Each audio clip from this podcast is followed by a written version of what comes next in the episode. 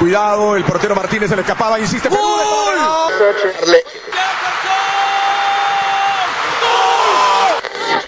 Aquí está el empate en el área Esperañol, en el área Esperañol está. ¡Gol!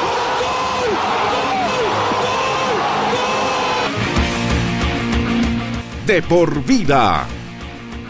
De lunes a viernes, de 1 a 3 de la tarde, por Radio Cepra 89.2 FM. Pasión por la radio.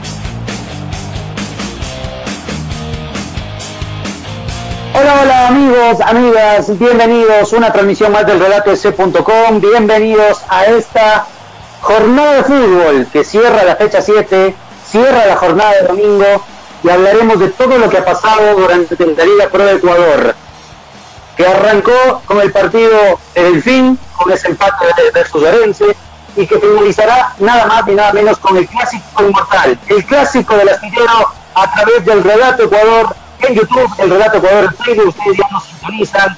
Suscríbase a nuestro canal en YouTube, denle like a la página en el Relato Ecuador de Facebook y también nos encuentran arroba el Relato en Twitter y en Instagram. Nosotros vamos arrancando una nueva transmisión acá en su familia, la del Relato, el primer medio digital del país. No estamos hace cinco meses, estamos hace tres años y estamos listos para compartir con ustedes lo mejor del fútbol ecuatoriano, lo mejor de las noticias internacionales, por eso también tienes que seguirnos o tienes que seguirnos en www.relato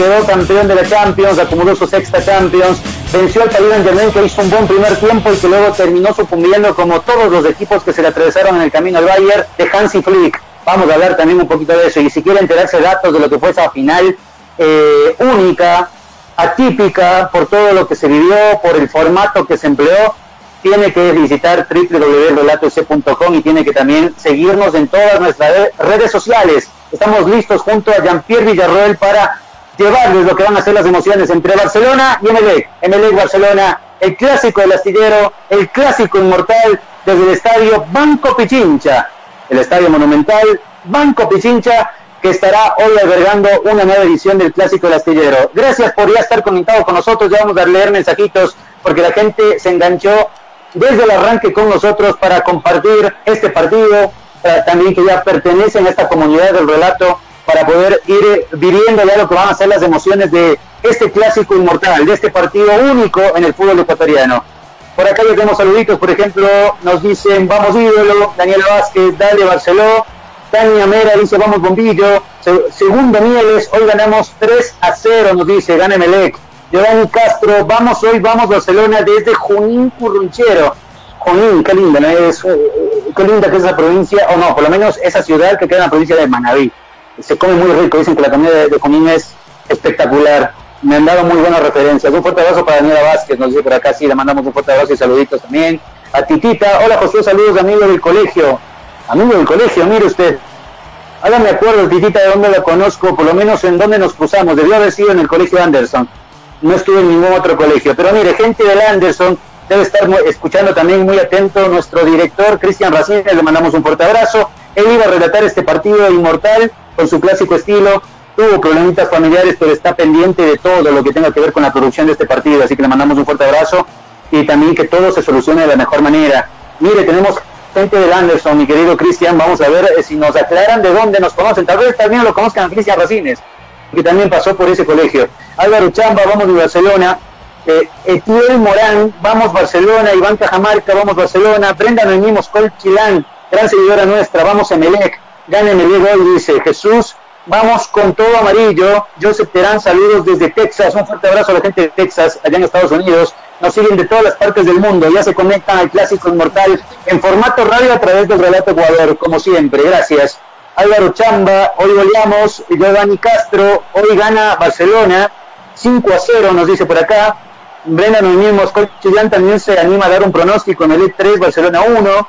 Etiel Morán, vamos Barcelona. Bueno, y comienzan a llover los mensajes, comienzan a llover también los saluditos. Nosotros listos también ya vamos a ir eh, con Facebook, eh, para dar también saluditos en Facebook. Ya nos eh, va a estar con nosotros también, se va a unir a esta transmisión el relator de esta tarde-noche, que va a ser el señor Jean-Pierre Villarroel. Le quiero preguntar si es la primera vez o, que, o si por lo menos va a ser su debut en un clásico del astillero.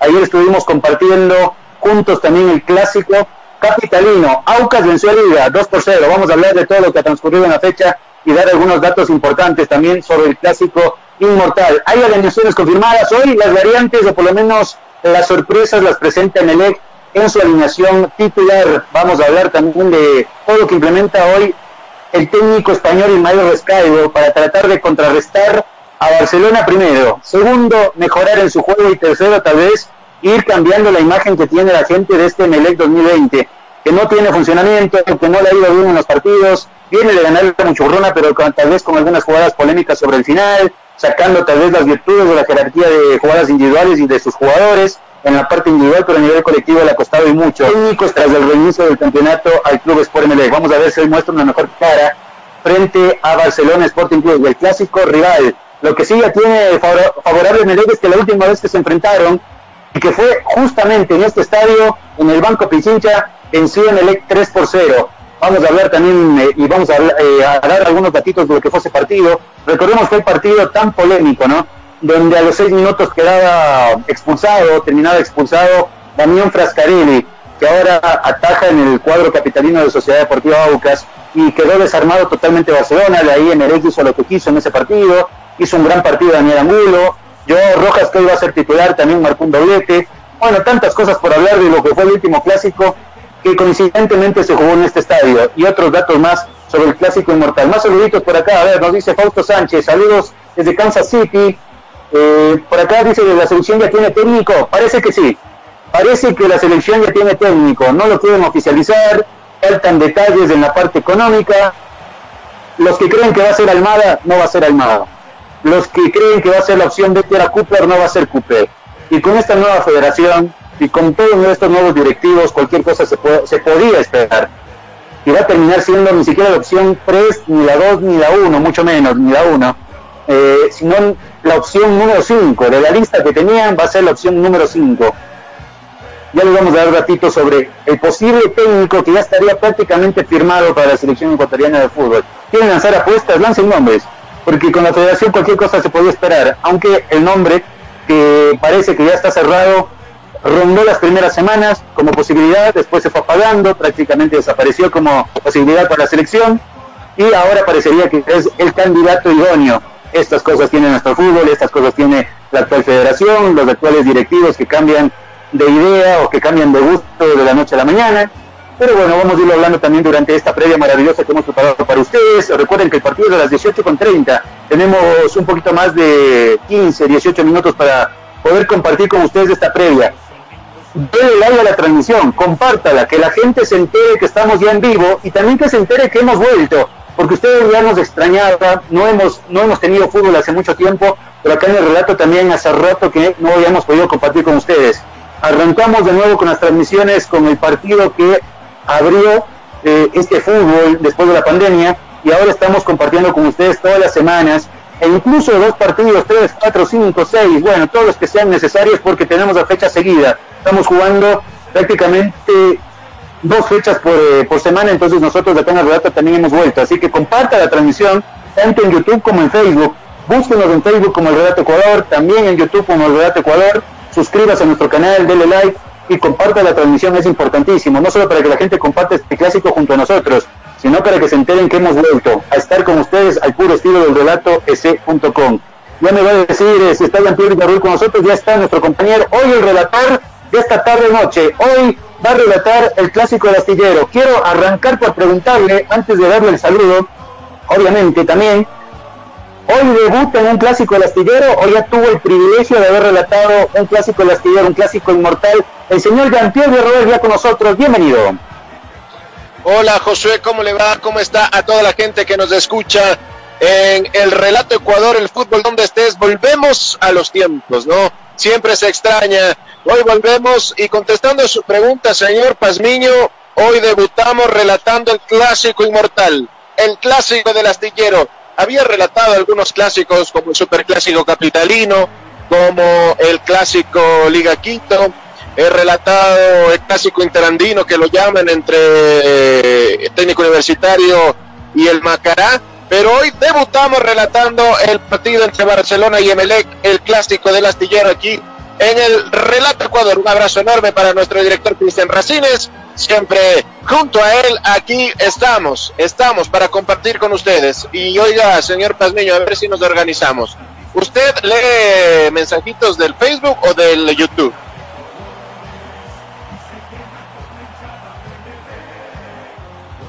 Yo voy a hacerle hoy a YouTube, voy a ser fiel con la gente que nos sigue en YouTube. Hoy usted va a ser el encargado del Facebook donde tenemos ya un montón de mensajes, así que igual ese señor Jean-Pierre Villarroel. Exactamente, eso le iba a decir. Me voy a igualar entonces con los mensajes en el Facebook de toda la gente que nos está escuchando, y no solo de Ecuador, sino de todo el mundo. De todo el mundo nos pueden escuchar en el YouTube. Que siempre suscríbanse, denle like, eh, activen la campanita, por cierto, para que ustedes puedan tener las notificaciones cuando nosotros ya estemos en vivo y así puedan ustedes enterarse de que ya volvimos, porque solo nos fuimos un ratito, ¿ah? Nos fuimos un ratito porque eh, por este tema de la pandemia, pero ya volvimos, ya estamos acá en el relato Ecuador, el fútbol donde estés, hoy clásico del astillero, hoy clásico del astillero, el único clásico del fútbol ecuatoriano que existe el único clásico que lo ha reconocido la FIFA, la Comebol y demás. En el Ecuador, el clásico, el super clásico y el clásico como usted quiera llamarlo es Barcelona Emelec, Emelec Barcelona. Los otros son inventos o son puro cuento, señor Pazmiño. Oiga, me gusta el entusiasmo que le metió a la transmisión, ¿eh?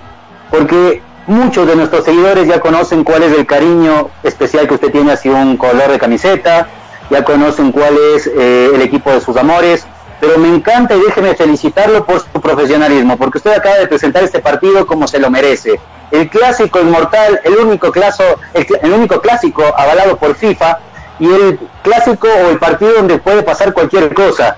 Porque si bien ayer, lo, decíamos durante la transmisión que también pudimos compartir, Jean-Pierre, eh, en otro medio obviamente, eh, el clásico capitalino entre y Aucas podía presentar algunas novedades, algunas sorpresas, porque en un clásico puede pasar cualquier cosa, y terminó pasando porque Aucas venció y fue superior a, Liga desde el minuto uno hasta el final, y, y, terminaba venciendo, aunque llegaba a Liga como favorito, y con todos los pergaminos y con todo el poderío de su plantilla. Pero en este partido, entre Melé y Barcelona, más allá de que cualquiera que llegue como favorito, eso queda de lado apenas rueda el balón, este es un clásico donde pasan otras cosas también y se juegan otro tipo de cosas más emocionales, tal vez eh, más de cábalas incluso, o tal vez incluso ya las estadísticas comienzan a pesar un poco más. Y tenemos algunas de ellas para compartir con la gente. Barcelona y Emelec, por ejemplo, han jugado 226 clásicos. Barcelona ha ganado 72, Emelec ha ganado 70 y han empatado en 83 ocasiones. Mire qué numerito, de Barcelona le lleva una ventaja apenas de dos partidos, de dos victorias de Melec. En el Monumental ahora, Banco Pichincha, el estadio Banco Pichincha, se han jugado 76 partidos. 25 ha ganado Barcelona, 30 empates y 21 veces la ha ganado Melec en este estadio. Eso marca, y ya las estadísticas nos marcan, de que es un partido abierto, de que es un partido donde, por aquí, vamos a ver también eh, algunos datos, pero me parece que Melec es el el equipo que más le ha ganado en el Monumental a Barcelona, o que más victorias ha llevado de este estadio comparado con otros equipos. De acuerdo a las estadísticas, apenas cuatro triunfos más tiene Barcelona de local en este estadio por encima de Melec. Y muchos dirán, bueno, el Melec parece que le complica la vida a Barcelona. Sí, en este estadio. Luego vamos a hablar de cómo han terminado en el modelo, en tantos estadios donde se ha jugado este, este, este encuentro, este clásico inmortal.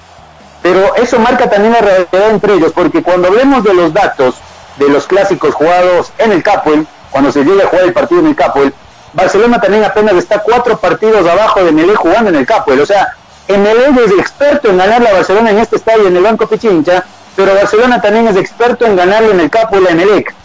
Eso marca también ya no solo la rivalidad, sino lo parejo que están estos dos equipos, no solo en plantilla, no solo también en poderío económico, no solo en historia, sino también en estadísticas y en números, señor Jean-Pierre Villarroel.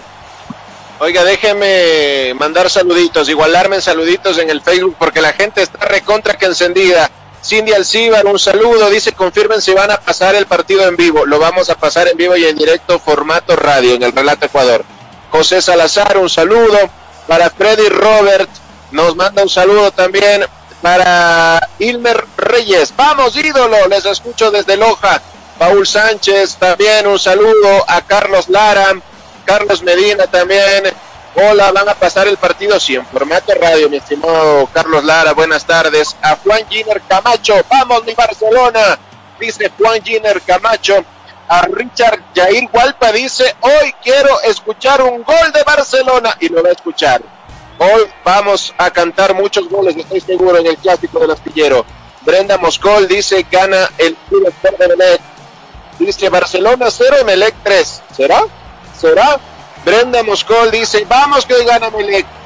Nena Moreira nos manda un corazoncito amarillo que seguro apoya al Barcelona Sporting Club. Y dice, Shahid Ramón dice, no tiene Google. Pues es fácil, éntrese al Facebook, el Relato Ecuador, al YouTube también como el Relato Ecuador y ahí estamos, nuestro formato radio. Didi Movera dice, vamos, Club Sport de Melec. Brenda Moscol, ya veíamos que dice que gana el Club Sport de Melec. Por aquí está Andrés Romero también que dice, vamos, vamos de Melec para que Liga siga la punta. Bueno, eso también juega, ¿no? Eso también juega, porque si hoy gana el Emelec, le corta las alas al Barcelona, y seguirá Liga Deportiva Universitaria como líder en el torneo nacional. Porque aparte hoy que empató Universidad Católica jugando horrible frente al Club Deportivo Nacional, entonces las cosas como que se le van allanando en el camino. Juan Burgos también que ya se conecta. Un saludo para absolutamente todos, absolutamente todos los que están conectados en la señal del Relato Ecuador en vivo formato radio, en Facebook, el Relato Ecuador, en YouTube, el Relato Ecuador. Aquí estamos, porque hoy se juega el partido inmortal y lo presentamos así porque así es como se merece presentarlo al partido entre Emelec y Barcelona Sporting Club que ya mismito, ya mismito 18 con 18 se marca en el Ecuador continental 12 minutos faltan para que arranque el partido y no sé señor José Pazmiño si usted estará de acuerdo y podemos revisar y analizar alineaciones ya confirmadas tanto del Barcelona como de Emelec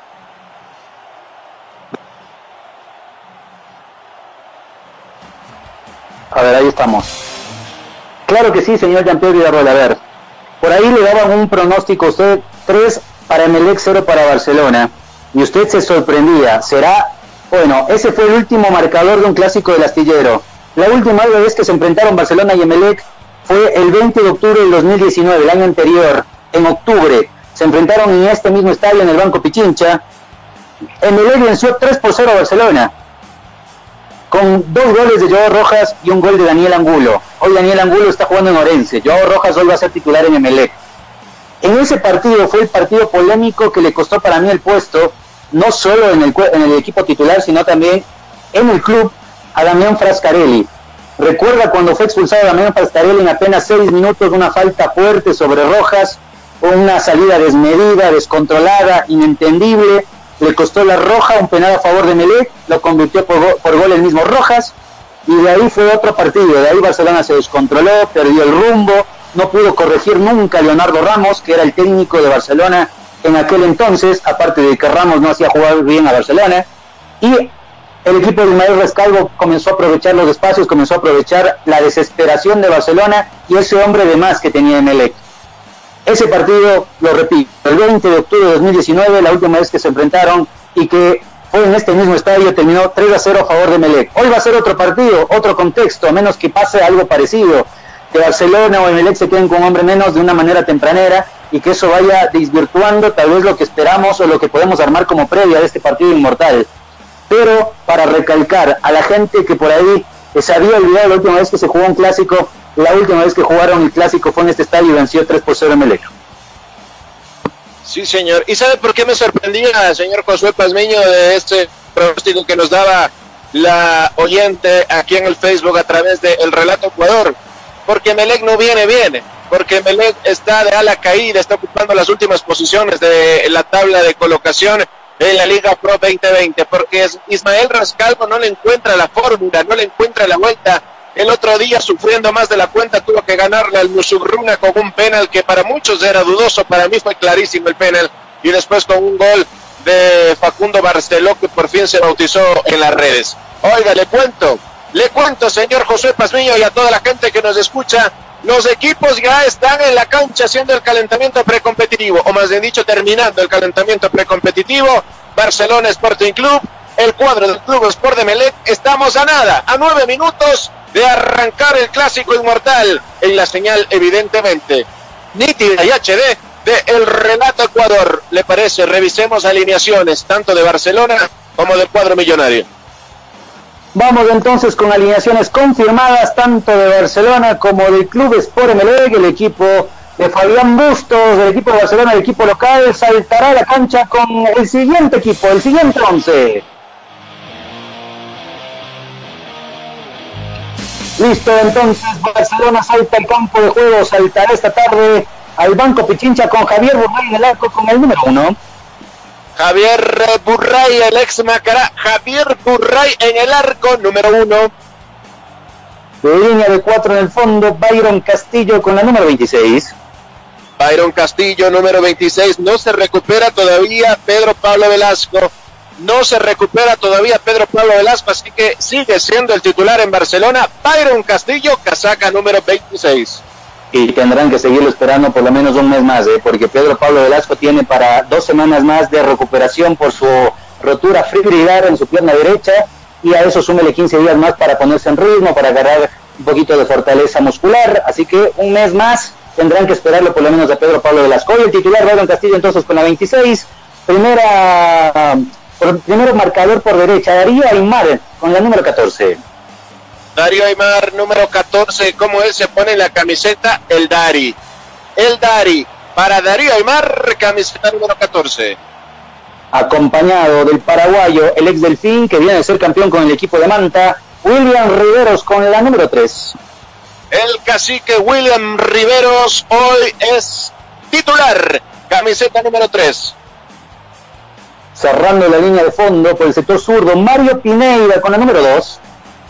Mario Pineida, Mario Pineida con la camiseta número 2 para Super Mario. Primera línea de volantes, pareja de volantes centrales, Gabriel Márquez con la número 5. Gabriel Márquez, el múltiple nacionalidades, ¿no? Él es brasileño, argentino, ecuatoriano. Gabriel Márquez, camiseta número 5 acompañado del único que estaba en duda, pero que llegó a recuperarse para estar en este partido inmortal. Nadie quiere perderse un clásico. Bruno Piñatares con la número 20.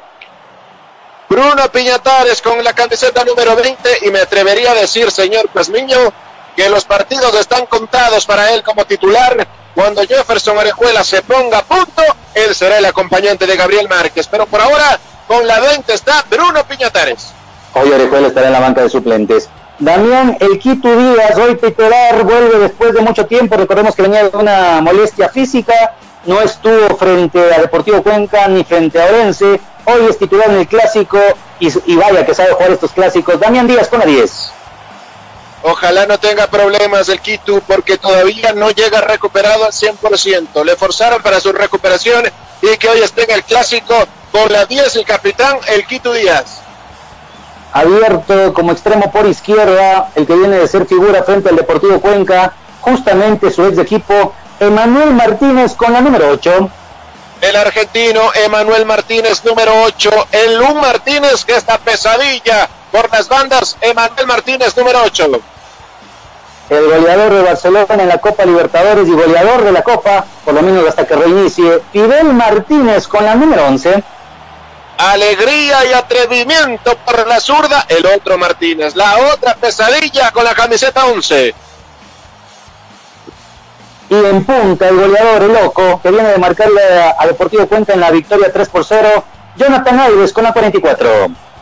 Jonathan Alves tan cuestionado en su vuelta, dicen que no hay segunda parte que sea buena. pero Jonathan Alves hoy quiere romper ese mito, quiere romper ese tabú y romperle el arco al Club Sport de Melec. Jonathan Alves, el loco, camiseta número 44.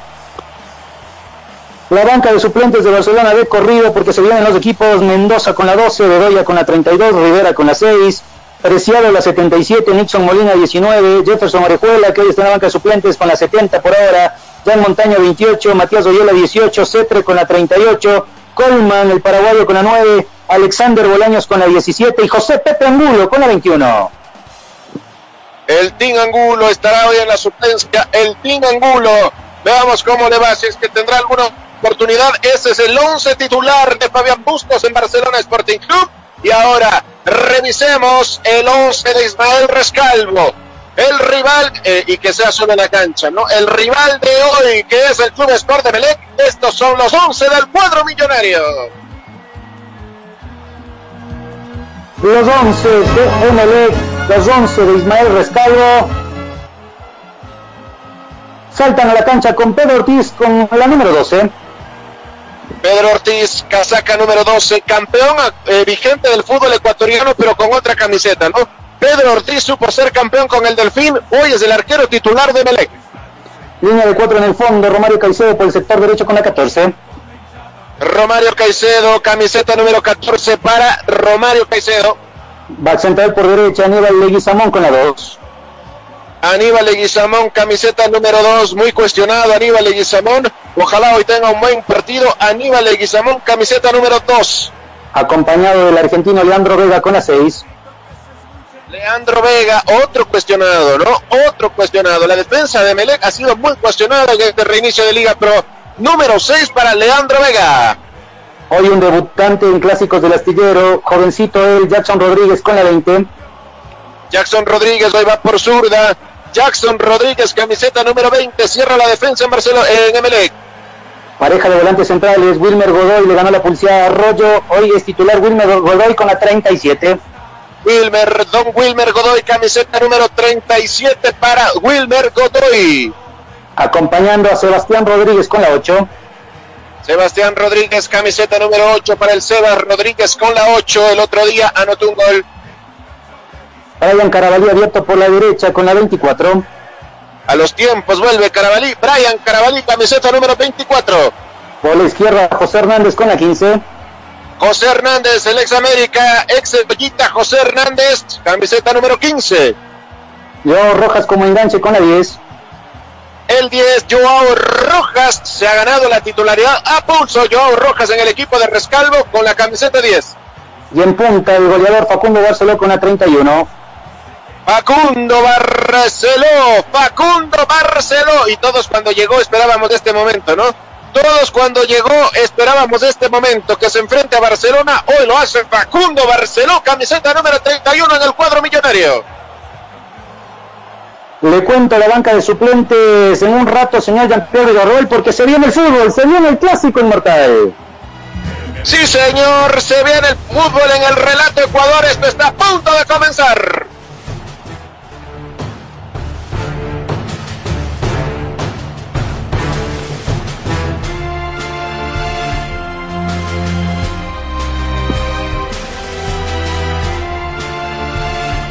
Ahora, muñecos, dice el árbitro central que hoy será Guillermo Guerrero, asistido en la línea número uno por Byron Romero, línea número dos por Cristian Lescano, el cuarto árbitro será Augusto Aragón, robó la pelota en el Monumental Banco Pichincha, ya se juega el clásico inmortal, ya se juega el clásico del astillero Barcelona, Melega de Barcelona, la pelota la tiene Sebastián Rodríguez. Rodríguez que tiene el esférico, le va a jugar atrás para Leguizamón. Leguizamón que mete el pelotazo largo para buscarlo a Barcelona que no llega. Primero está William Riveros, ahora Bruno Piñatares que mete la pelota hacia arriba. Rodríguez primero. Hernández ahora que domina el esférico. Les cuento que el Emelec viste del clásico color azul, la banda gris cruzada. Barcelona Sporting Club viste con pantaloneta amarilla, medias negras, pantaloneta negra. El portero Pedro Ortiz del Emelec de verde. El portero Javier Burray del Barcelona de blanco. Así está la cromática para este partido. Aquí estamos en el relato Ecuador junto a Josué Pazmiño. Sí, señor, el fútbol donde estés. Síguenos en Facebook, síguenos en YouTube. Aquí estamos con el clásico inmortal. Pedro Ortiz con la pelota sale jugando con Aníbal Leguizamón. Leguizamón que la tiene para Rodríguez. El paso hacia atrás. Cuidado, Leandro Vega. Llegue, llegue, llegue, llegue, Leandro Vega. Va a tener la pelota Leandro Vega. La juega por zurda para buscar la salida con el jugador Rodríguez Jackson. Jackson Rodríguez que se quiere juntar con Joao Rojas. Caía, dice que hay una falta el árbitro central y será un tiro libre. Ahora que le favorece al cuadro del Club de Sport de Belec. Arrancó el clásico, señor José Pazmiño. Aprovecho entonces para contarle cómo arrancó la fecha 7. Arrancó el día viernes con el empate 0 por 0 entre Delfín y Orense. El mismo viernes Macará venció 2 por 1 a Deportivo Cuenca. Ya el sábado, técnico universitario cayó de local 0 por 1 frente a Independiente del Valle. Liga de Puerto Viejo venció 3 por 1 de local a Guayaquil City. En el clásico capitalino Aucas venció 2 por 0 a Liga de Quito. Hoy domingo ya de manera tempranera arrancamos con fútbol en Riobamba. Olmedo cayó de local 1 por 2 frente a Muchorruna hace un ratito nada más en el Atahualpa, Universidad Católica 1, Nacional 1, y ahora vivimos el clásico inmortal, 2 minutos con 30, Barcelona 0, Melec también tiene 0. Yo digo que esta fecha ha sido fecha de sorpresas. Ninguno de los que estaba pronosticado que iban a ganar lo ha hecho. Veamos qué pasa en este clásico del astillero. Pelota está con Hernández. Ahora hacia atrás para jugarlo con Aníbal Leguizamón. Leguizamón que tiene que regresar el juego para Pedro Ortiz que se sale de su área. Pedro Ortiz con el esférico para buscarlo a Rodríguez. Sebastián Rodríguez que tiene el esférico y abre por zurda para buscarlo a Joe Rojas que ya pasa a campo rival. Ahí la tiene Jackson. Jackson Rodríguez el pase filtrado. No pasa absolutamente nada. Querían buscarlo Hernández. Sale tranquilo Javier Burray. Se queda con la pelota y va a salir jugando ahora por zurda. Perfecto Javier Burray. ¿A quién lo va a buscar? Por ahí la domina. Ahora la pelota. ¿Quién la tiene? Es Sebastián eh, Rodríguez para el cuadro millonario. La recupera Barcelona con Márquez. William Riveros ahora. Va a salir jugando por derecha con Dantemar. Darío Aymar que tiene la pelotita. A ver, Darío que la pincha para buscarla. El loco la tiene Jonathan Alves. A ver, Jonathan Alves, el loco lindo que quiere entrar al área. Primero se cruza Leandro Vega, el árbitro central, dice que, ¿qué dijo? Que hay saque de portería. Para mí era correr, señor José Palmiño. No sé cómo usted la vio en ese cruce del Leguizamón. La pelota la topaba el azul, pero el árbitro asistido por Byron Romero dijo que no, no, no, no. Que hay saque de puerta para Lebelec. La termina, toma, la, termina topando el jugador Jonathan Alves, ¿eh? porque le hace rebotar la pelota a Leguizamón en su pie derecho y eso provoca que sea un saque de arco. El Club Sport que aparece con una especie de 4-2-3-1 que ya es habitual en Rescalvo, pero hoy con las variantes de Carabalí y de Hernández como titulares, para mí es un 4-4-2 o 4-4-1-1. Yo Rojas jugando por atrás o a las espaldas de Barceló para poder provocar un enlace entre los jugadores del medio centro con el delantero Brian Carabalí ayudando mucho en el relevo por ese sector a Romario Caicedo y en el otro sector en el zurdo. José Hernández dándole una mano gigantesca a Jackson Rodríguez para poder contener a Fidel Martínez. Se viene Barcelona. Y justamente la tiene alegría de atrevimiento por la derecha que quiere encarar. Primero está Jackson Rodríguez. Se para firme. Manda esa pelota fuera. Será saque lateral ahora que le favorece al equipo del Barcelona Sporting Club. La tiene el ídolo. Va a salir jugando Byron Castillo. Byron para el loco. Jonathan Alves que está dentro del área. Domina el esférico. Se le entrega otra vez a Byron que va a dejar en el camino un hombre. Prefiere dominarla. Prefiere pisarla. Ahora sí levanta el centro. Para nadie primero. Leandro Vega para rechazar esa pelota. Será saque lateral en ataque para el Barcelona. Saque lateral en ataque para Barcelona Sporting Club. El ídolo del astillero. La mitad más uno del Ecuador la tiene el Kiko Díaz delante el centro. Otra vez Leandro Vega. Este era Leguizamón rechazando. Rechaza todo lo que puede la defensa de Meleque. Barcelona juega mejor en estos primeros cinco minutos. El Quito Díaz va a realizar el saque lateral. No, no, no, no. Deja que se acerque nomás Byron Castillo. Ahora sí Byron buscando a Jonathan Alves. Sale primero Leguizamón y ahora que puede reventar esa pelota Leguizamón y sí tiene que reventar. El Emelec como siempre carece de ideas. Ahora Darío Aymar con golpe de cabeza se la regala Joao Rojas. Sale Bruno Piñatares. Bien, Joao Rojas lo deja en el camino. Ayuda a Fidel Martínez. Ayuda Fidel Martínez, pero antes había una falta, dice el árbitro central Guillermo Guerrero. Entonces, será un tiro libre que le favorece al cuadro millonario. Falta de Bruno Piñatares, el 20 sobre el 10 de Melec. El clásico está empatado sin goles por el momento. Esto es el relato Ecuador. El fútbol donde estés. Pasión, sed de gloria, el fútbol latinoamericano tiene eso y mucho más. DirecTV Sports te trae la Copa Conmebol Sudamericana 2020 con la cobertura más completa Vive todos los partidos desde el 4 de febrero. Descarga DirecTV Go y mira la Conmebol Sudamericana, estés donde estés sin cargo adicional. Vive a fondo tu pasión en DirecTV Sports. Pelota con el Barcelona, ahí en un saque lateral que lo tiene William Rivero. Riveros que lo va a jugar con Piñatares. Bruno Piñatares con el esférico, va a salir jugando por derecha con Darío Aymar. Es línea de tres para Barcelona cuando ataca, la tiene Darío Aymar. Va a ver Darío Aymar, el pase filtrado ya en campo rival para Fidel Martínez que la pincha, perfecto, puede llegar, puede llegar, Pineda, llegue, llegue, llegue, llegue, no llega, no llega, no llega. No llega nunca, pelotazo muy largo, no aparece el Quito, Josué, ¿ah? no aparece el Quito Díaz, Josué, él está ahí para aparecer cuando se lo necesite. No le vayan a pedir que corra mucho, porque lo mismo, el Quito no está recuperado todavía 100%. No ha tenido un solo partido oficial desde el arranque o la reapertura del campeonato y se siente, se, se siente la falta de ritmo que tiene también el Quito Díaz, pero es un jugador para esta clase de partidos. De a poquito se va a ir metiendo en el partido, me imagino que para poder colaborar como enlace entre los dos extremos, entre Manuel y Fidel Martínez y Jonathan Alves. Ahí es cuando lo necesitan al Quito Díaz, para que arme juego, para que sea el hombre de las ideas, es el cerebro de este equipo, pero por ahora Barcelona sabe que tiene variantes, ha demostrado que tiene variantes, lo, demostró frente a Orense, también frente a Deportivo Cuenca, por ahora no se mete en el partido del 10, pero es, es importante, va a ser siempre importante, pero Barcelona le gusta jugar por los castadores, y viene Fidel Martínez. Cuidado que se viene Fidel Martínez después de una buena habilitación de Darío Aymar, la tiene Fidel, no pasa absolutamente nada, rechaza como puede, todo Melec defiende, ¿ah? Todo Melec defiende. A propósito de ideas, Melec no tiene ni una sola. Ahora Sebastián Rodríguez sale jugando por derecha para buscar a Carabalí. Carabalí que levantó su mirada, puede llegar al centro. No pasa nada. No pasa nada. Las manos de Javier Turray. Va a salir jugando el portero del el cuadro de Barcelona. Sale jugando Javier Purray por la zurda. ¿Con quién se va a juntar? Con Mario Pineda, que la tiene para el equipo torero. Mario Pineda que avanza unos metritos. Se va a juntar con Bruno Piñatares. Piñatares que tiene la pelota. A ver ahora el Barcelona que pueda construir juego. Tiene que retrocederla para que la tenga Darío Aymar. Aymar con la pelotita. Ahora que la tiene William Riveros. Riveros, Riveros. A ver, Paragua. Levanta su mirada, tránsito lento y se la entrega otra vez a Darío Aymar. Aymar con la pelotita. Abre por la derecha, tránsito lento por el momento con Castillo. Byron Castillo con la esférica. Atrás el útil para Darío Aymar. Empieza a adelantar líneas de Melec y no le permite la salida clara a Barcelona. Ahora Bruno Piñatares otra vez. Con William Riveros que se pegó a la banda y lo mandó hacia arriba. Mario Pineda la tiene Riveros. La pelota va para Pineda y está en campo rival. Mario Pineda con Emanuel Martínez. Emanuel Martínez que cambia todo por derecha buscando perfecta la salida para que la tenga Castillo. A ver Castillo que lo quiere encarar a Poroso. Rechaza. Perfecto. Era Jackson Rodríguez, perdón. El que rechazaba el esférico. Y ahora quien la tiene es Darío Aymar. Para William Riveros. Riveros otra vez. Reinicia el juego por zurda. Ahora sí el Quito. Aparece el Quito Díaz, el ídolo del ídolo, mete el pelotazo, vea eso, perfecto, está, está, está, está, está, está, no. No puede ser lo que se acaba de perder el Barcelona Sporting Club. Era penal esto, ¿ah? Era penal sobre alegría y atrevimiento lo que reclama el profe Fabián Bustos. Salió a destiempo Pedro Ortiz. Vamos a ver qué dice Guillermo Guerrero, que no hay nada, dice, ¿ah?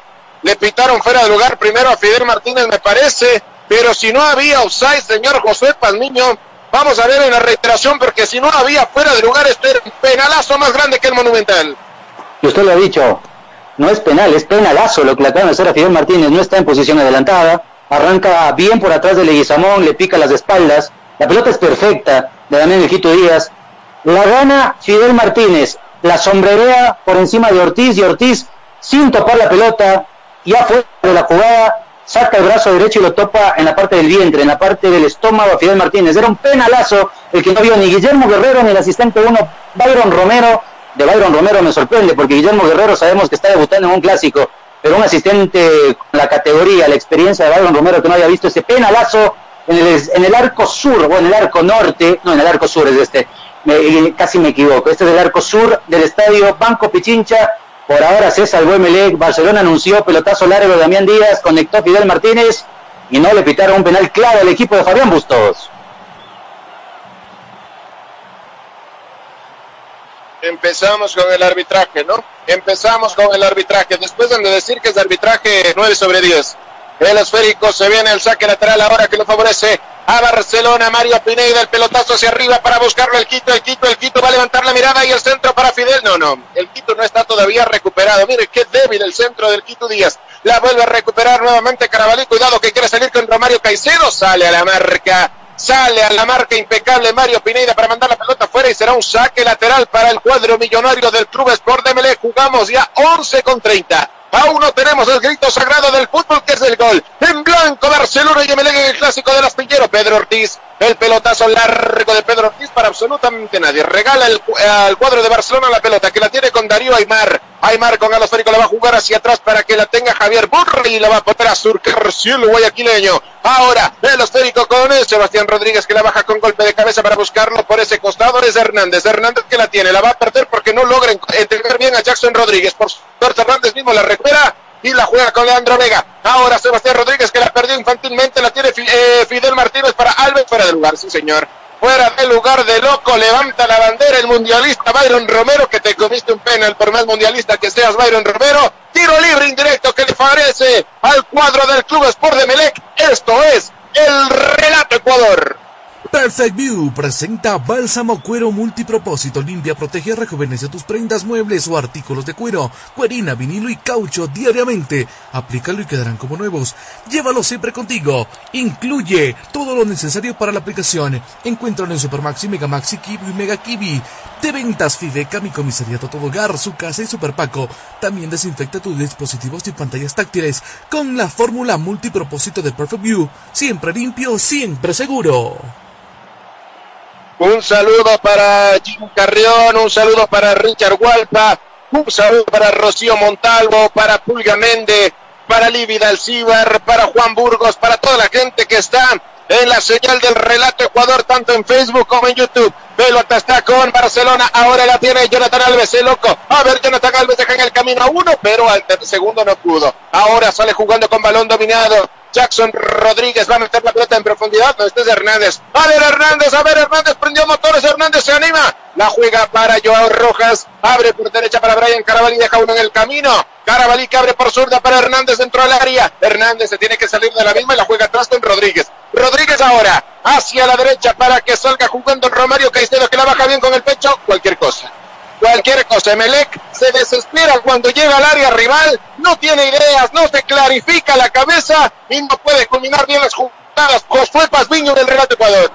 Y es que en la dinámica que propone Rescalvo va a pasar mucho de esto, porque con la inclusión de Carabalí y de Hernández, yo lo decía, para mí es un 4-4-1-1 para poder abastecer o por lo menos cubrir los espacios que podrían dejar Jackson Rodríguez y Romario Caicedo. Lo hace para protegerlos poniéndolo a Carabalí y poniéndolo a Hernández para cubrir los espacios, para bloquearlo a Fidel Martínez, impedir la subida por lo menos de ese costado de Byron Castillo, por ese otro sector de Pineida, pero cuando sea de atacar, cuando sea de generar fútbol, si no aparece Rodríguez en Emelec, va a sufrir mucho el equipo de Rescalvo para poder generar fútbol y crearle alguna opción de peligro al equipo de Fabián Bustos, que por ahora no se encuentra cómodo porque le bloquean la salida por los costados y depende más que nunca de un de Damián El Quito Díaz que está falto de ritmo pero ya demostró su categoría el Quito, ¿eh? un pelotazo largo para Fidel, hasta ahora no entiendo cómo no pitaron el penal, porque incluso la forma de bajarla, de controlar la pelota de Fidel fue perfecta, y si no la topaba Pedro Ortiz, se iba solo frente al arco para definir y marcar la primera en este partido. Por ahora, en 15 minutos casi, Barcelona 0, Melec 0. Y 15 minutitos y todo ha sido de Barcelona, ¿no? 15 minutitos apenas. Y todo ha sido para el Barcelona. Hay un tiro libre que le favorece al Quito Díaz que le favorece a Barcelona, más bien dicho, le va a cobrar el Quito Díaz. Se viene el Quito. Amaga en primera instancia, se viene el Quito, mete la pelota al área. Rivero Ortiz primero. Primero Ortiz que salta el cancerbero y se queda con la pelota. Como siempre hay peligro en el área. Emelec no da garantías en ninguna de sus líneas. Y así dijo el, eh, entrenador Ismael Rescalvo junto al presidente Nassim Neme que en dos años no se va a contratar un solo jugador.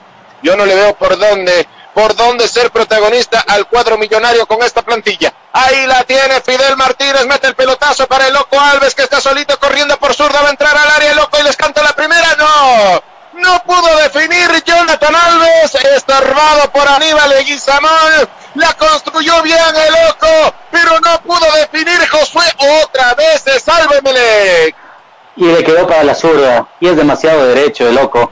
Le quedó para la zurda porque se fue abriendo, pero que bien que la ganó Fidel. Abrió desde el sector derecho, se fue metiendo hacia el centro, lo vio picar a Jonathan Alves, otra vez a las espaldas de Leguizamón. Por ahí picó Fidel Martínez en la jugada del penal. Ahora pica Alves. Le quedó para la zurda, no pudo definir bien, le pegó muy abajo a la pelota, pasó lejos de la horizontal de Pedro Ortiz, pero otra vez lo complica Barcelona, con pelotazos o pelotas de entre líneas. La, a ver, la idea de rescalvo de cubrir los costados está perfecta, pero si no cubres también el medio campo, por lo menos no dejas que tenga claridad en el juego Barcelona para distribuir, va a sufrir Emelec y va a sufrir mucho. Por ahora Barcelona ya tuvo dos claritas en el arranque del partido y al pelotazo es la idea, ¿no? Al pelotazo es la idea de Barcelona, siempre buscando las espaldas para dejarlo al descubierto a Leandro Vega y Aníbal Leguizamón, saque lateral en ataque para el Barcelona. ¿Quién viene? Byron Castillo que va a realizar este saque lateral. Byron Castillo para el Barcelona desde la lateral diestra. Se viene Barcelona ahora con Jonathan Alves dentro del área. La levantó para Fidel. ¡Uy! Leandro Vega la dejó en el camino, pero logra rechazarla Aníbal Leguizamón. Es un flan, es un desastre todo el equipo de Melec. Ahora la tiene William Riveros, domina y construye el juego cuadro de Barcelona, que es amo y señor del campo y la pelota que en el Monumental Banco Pichincha. La tiene Darío Aymar. Darío Aymar con la pelota buscando la banda para que corta por ese lado. Castillo que la domina. Evita que la pelota se vaya ancha y lo va a dejar en el camino. Rodríguez levanta el centro. Está Alves. No la puede dominar el loco. Mira Fidel Martínez que no podía dominar. Rechaza como puede el Equisamón. El rebote le vuelve a quedar a Barcelona con Darío Aymar. Darío que tiene la pelota. La va a meter para que la tenga el Quito. Uy, con todo contra el Quito. Sí, señor. Jackson Rodríguez, el jovencito. Hoy peca de inexperto y se fue con todo, le botó el bulto al Quito Díaz, sanciona una falta, Guillermo Guerrero, tiro libre para Barcelona.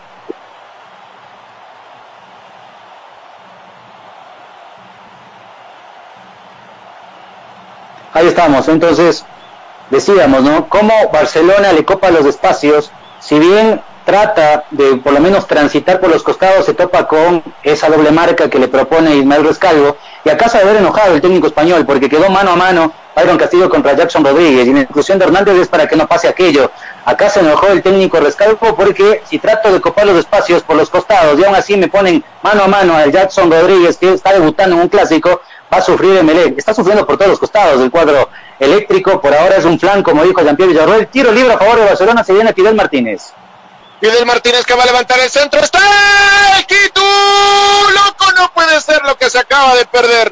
No puede ser lo que se acaba de perder el Barcelona, pero ganar arriba por parte de Romero. Barcelona necesita y merece hace rato la primera fuera de lugar. Hubo tiro libre indirecto. ¡Qué picada que levantó alegría y atrevimiento! No estuvo preciso ni el loco ni Bruno Piñatares, pero cuando ya entró aquí todo anulado porque había fuera de lugar Josué.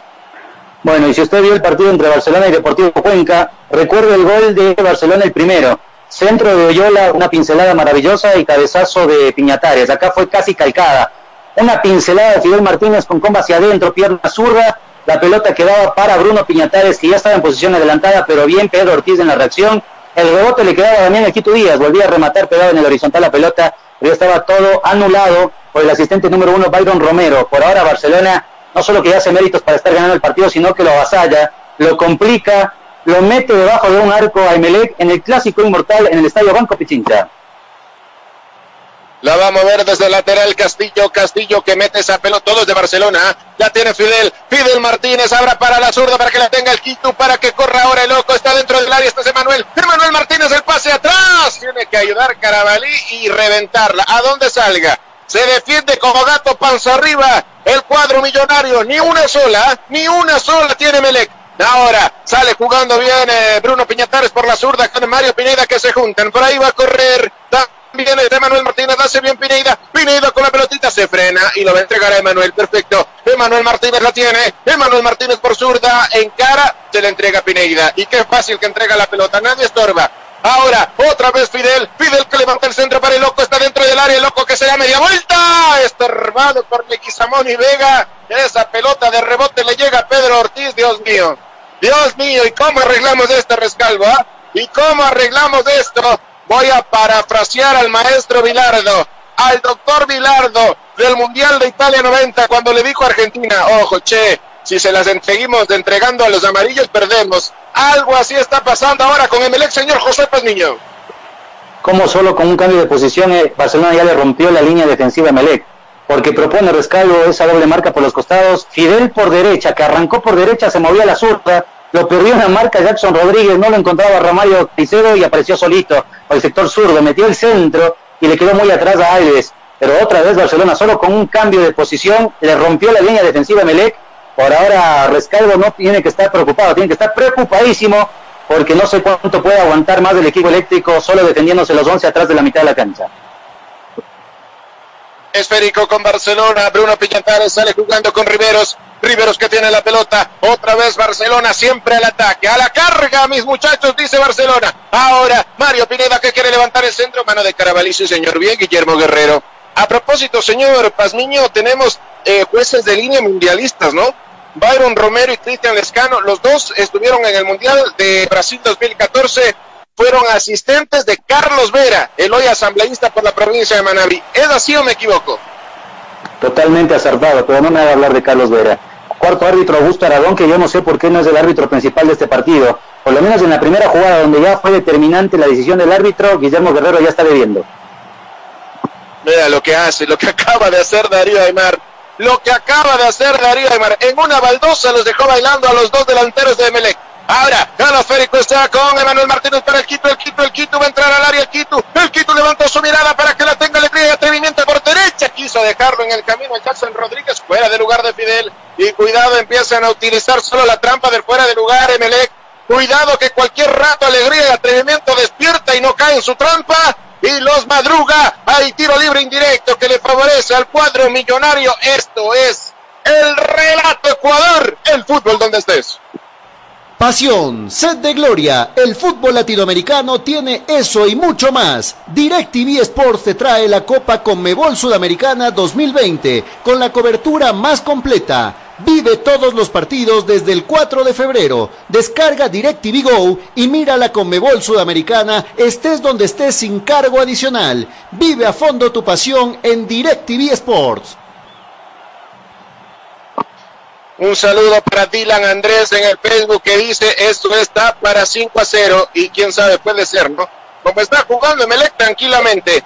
Cristian Tomalá que nos está escuchando desde General Villamil Playas, Juan López desde Machachi, hoy ganamos bombillo, dice Juan Burgos, saludos, qué gran comentario y narración.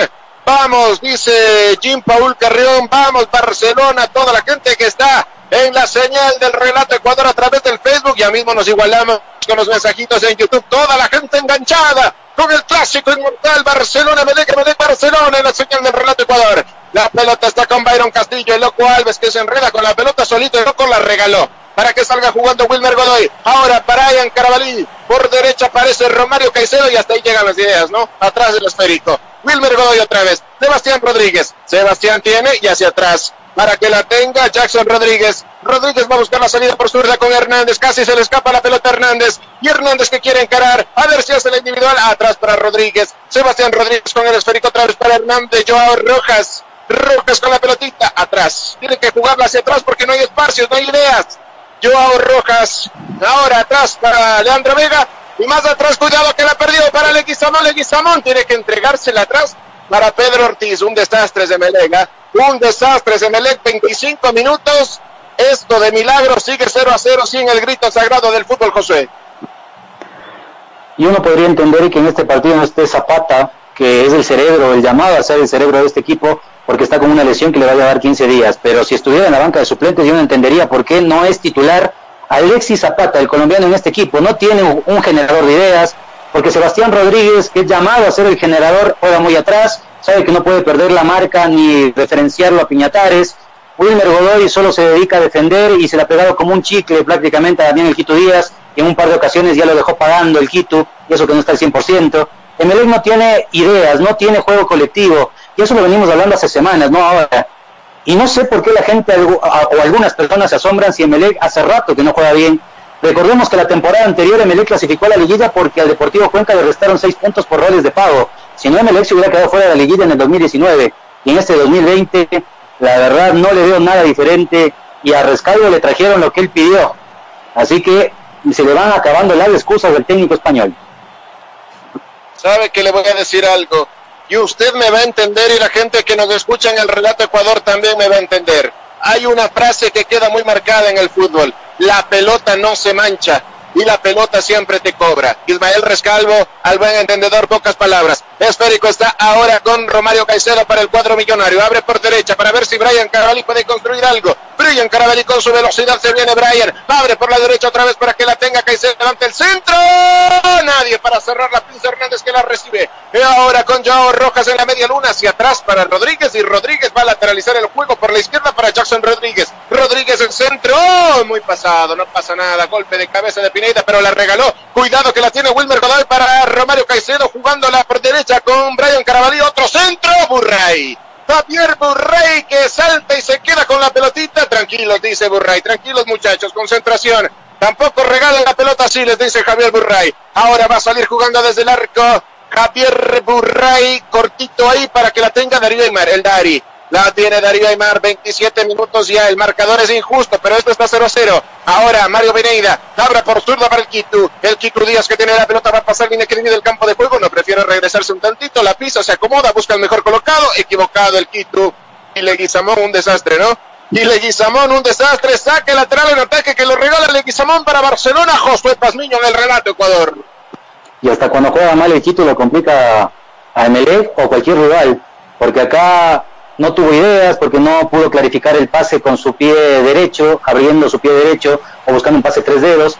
Y Leguizamón cuando quiso ir a la marca casi se resbala, mejor dicho, se resbaló y casi se la regala a Jonathan Álvarez. Logró mandarla hacia eh, el saque de banda. Cuando se viene un minuto de hidratación y nosotros también vamos a descansar un poquito. Vamos con mensajitos. Y Fidel Martínez se iba a la banca suplente, por lo menos a hidratarse, moviendo la cabeza y diciendo no puede ser que no estemos ganando este partido. Porque Melec no ha hecho absolutamente nada en el encuentro, porque quiso reforzar la marca por las bandas para que Barcelona no lo avasalle, por lo menos no lo desborde. Por el sector de Manuel Martínez lo ha logrado, con esa doble marca entre Carabalí y Romario Caicedo para bloquearlo al mejor jugador de Barcelona frente a Deportivo Cuenca, o por lo menos eh, fue lo que mostró en la fecha anterior el, el jugador Manuel Martínez. Pero por el sector derecho de Barcelona, izquierdo de Melec, ha querido hacer lo mismo con Hernández y con Jackson Rodríguez. Y cada vez que Fidel Martínez arranca de derecha hacia el centro, o cuando comienza a referenciarse por atrás de los dos centrales, como ese pelotazo largo de Damián Equito Díaz, donde lo encontró prácticamente solo y la bajó de una forma maravillosa, controló la pelota Fidel Martínez y luego recibió el manotazo de Pedro Ortiz que está jugando gratis. Porque eso no solo era penal, sino que era expulsión, era último hombre, tenía que ser expulsado el arquero de Melec y era penal a favor de Barcelona. Por ahora le quedo debiendo al partido de esa jugada, no solo el, el árbitro central Guillermo Guerrero, sino el asistente número uno Byron Romero, que es mundialista, lo decía Jean-Pierre Villarroel. Y decía, no, el cuarto árbitro es Augusto Aragón. No sé por qué no es el titular en este partido. Le está quedando muy grande el partido a Guillermo Guerrero porque el partido se juega bastante bien, no tiene trabas, no ha sido, no han habido golpes, o por lo menos no han sido, no ha sido un partido brusco, y aún así en la jugada más clara o en la más determinante para el árbitro, falló. Era un penalazo a favor de Barcelona, pero por ahora Barcelona no solo que tuvo esa jugada a favor, sino que tuvo control de, control de partido, dominio del timing del encuentro y también ha tenido jugadas, claras para ponerse en ventaja. Por ahora, Emelec nada de nada. Si no aparece Rodríguez, no le veo a este equipo generar fútbol y por ahora no le va a llegar nunca la pelota a Barcelona, que ni siquiera la ha rozado, ni siquiera lo ha nombrado Jean-Pierre Villarroel en su relato. Y nosotros, cuando aprovechamos que van a volver después de un minuto de hidratación, unos saluditos por acá. Alex Barco, un fuerte abrazo para Adriana Mora, hincha del ídolo también por acá, Melanie Molina, para Titita, mi compañera, amiga del Colegio Anderson, que se ha vuelto una seguidora de nosotros, Carol G, también para Flavia, amiga de Titita también, un fuerte abrazo, gracias por estar con nosotros, a Christopher Burgos, a Alejandro Pacheco, a Adriana Mora de Lucía, a Jonis Bosbu, eh, a todos los que se siguen conectando, a Fabián Vargas, seguidor nuestro este rato también, por ejemplo, Alex Barco dice saludos a Pichichi, un fuerte abrazo también a todos. Eh, recuerde, comparta la transmisión, suscríbase a nuestro canal de YouTube, búsquenos como el Relato Ecuador, también el Relato Ecuador en Facebook, arroba el Relato C en Twitter y en Instagram, www.relatoc.com. Somos el primer medio digital del país, no estamos hace cinco meses, estamos hace tres años, hemos vuelto. Comparta las transmisiones para que la gente se entere que ya estamos de nuevo con ustedes. Se viene la primera tarjeta amarilla del partido, mi querido Jean-Pierre, anótela por ahí. El jugador José Hernández, con la número 15, pintado de amarillo, lo golpeó, lo levantó a Fidel Martínez pegado hacia la banda derecha correcta la tarjeta en esta ocasión de Guillermo Guerrero. El primer amonestado del encuentro es para un jugador de Melec. y cuando no se puede luchar con el talento toca recurrir a la agresión, dirá Emelec, ¿no? Tremenda falta que cometió José Hernández, primer amonestado en el partido. Emelec descompensado totalmente, no encuentra cómo, no encuentra la fórmula, a defenderse nomás porque Barcelona hace rato merecía abrir el marcador. Se viene este tiro libre pegadito a la banda diestra de Fidel Martínez que lo va a levantar. Puede ser, a ver si la levanta bien Fidel. Cantamos la primera de Barcelona. Un solo hombre en barrera. ¿De quién se trata? Es Facundo Barceló. Siquiera lo nombramos en la barrera, ¿no? Siquiera lo nombramos en la barrera el 31. Se va a levantar el centro por parte de Fidel Martínez, alegría y atrevimiento. La puja que quiere levantar el centro con su pie zurdo al punto penal. Riveros, el rebote que queda. William Martínez levanta penal, penal, penal. No, fuera de lugar. Fuera de lugar. Estaba ahí Emanuel Martínez fuera de lugar y la quiero ver. Yo necesito un bar, señor José Pazmiño, acá en el Monumental. Necesito un bar, pero el bar con B pequeña, ¿no? Para ver las repeticiones porque levantó la bandera fuera de lugar, dice Byron Romero de Bruno Piñatares. Para mí primero era penal, ¿no? Sobre el jugador Darío Aymar, pero después dice que hubo fuera de lugar de Bruno Piñatares, entonces todo anulitado. Y era penalazo si no era offside, si es de posición adelantada. En esta no se equivocó Byron Romero. No sé cómo alcanzó a ver esta y no vio el penal sobre Fidel Martínez, pero bueno, estas cosas tiene el fútbol, la gente tiene errores. Ahora se viene Melec. Y ahora se viene Melec, cuidado, Joao Rojas, Joao Rojas, va a sacar el remate, empujón. Sí, señor, empujón de Piñatares. Y se vendrá tarjetita amarilla. Venga, venga, don Bruno Piñatares, tarjeta amarilla para Bruno Piñatares, empujón para Joao Rojas o es para Gabriel Márquez. Para Gabriel Márquez es la tarjeta amarilla. Si no le empujaba, se iba solitito en la contra Joao Rojas y se provoca un tiro libre peligrosísimo frontal al arco de Javier Burray. El propio Joao Rojas es candidato para cobrarla, Josué. El segundo amonestado del encuentro, el primero en Barcelona, Gabriel Márquez. Y parecería que ahora los mejores atacantes de Melec son los jugadores de Barcelona porque las dos únicas jugadas que ha tenido de peligro, o por lo menos de medio peligro, el cuadro eléctrico ha sido cuando se equivocaron la salida a Barcelona. Acá se equivocó Piñatares, quiso jugarla con Pineida, la ganó Brian Carabalí, lo habilitó a Rojas y cuando venía de frente para, para enfrentar a Burray tuvo que bajarlo Márquez. Esas, esas famosas faltas técnicas al borde del área, cerca del semicírculo del área defendida por Javier Burray, tiro libre a favor de Melec y estos partidos tienen este tipo de cosas. ¿eh? Emelec que no ha hecho absolutamente nada en el encuentro, podría encontrarse con la gran posibilidad de ponerse por encima del marcador. La pide Sebastián Rodríguez, la pide Joao Rojas, ¿cuál será el, el que le pegue a esa pelota? Tiro libre a favor de Melec, peligroso para el cuadro del bombillo. Se viene el tiro libre entonces, la pidió Sebastián Rodríguez. Guillermo Guerrero advierte en la barrera. Si levanta la mano y les toca la pelota, pito el penal, dice Guerrero. Ahora, Joao Rojas se prepara, conversa con Sebastián Rodríguez, se retira el 10, el encargado va a ser el 8. Rodríguez ahora va a dar la orden, Guillermo Guerrero si pasa por encima de la barrera, cantamos la primera para Melec. Se viene Rodríguez, Rodríguez al arco, por encima de la cabaña de Javier Burra y bien cobrado por parte de Rodríguez, puntería es lo que faltó. Se acaba de salvar Barcelona, al menos en esta, ¿no? 35 minutos a través de la pelota quieta por una falta después de la contra de Gabriel Márquez. Llega el cuadro del Club Sport de Melec. Esto sigue 0 a 0 en el relato Ecuador, el fútbol donde estés. Y le pegó bien Sebastián Rodríguez. Le pegó bien Sebastián Rodríguez. La pelota nunca bajó.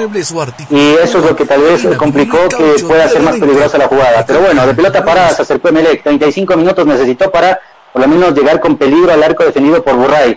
Y lo decíamos, después de una mala salida de Barcelona casi vino la contra de Rojas y tuvo que bajarlo Márquez, porque por ahora a nivel colectivo no muestra nada el cuadro de Ismael Rescalvo. Por ahora Barcelona, que pudo haberse puesto en ventaja con ese penal no cobrado sobre Fidel Martínez, tendrá que conformarse con el 0 a 0. 35 minutos, Estadio Banco Pichincha 0 por 0, cuando un tiro de esquina, DirecTV.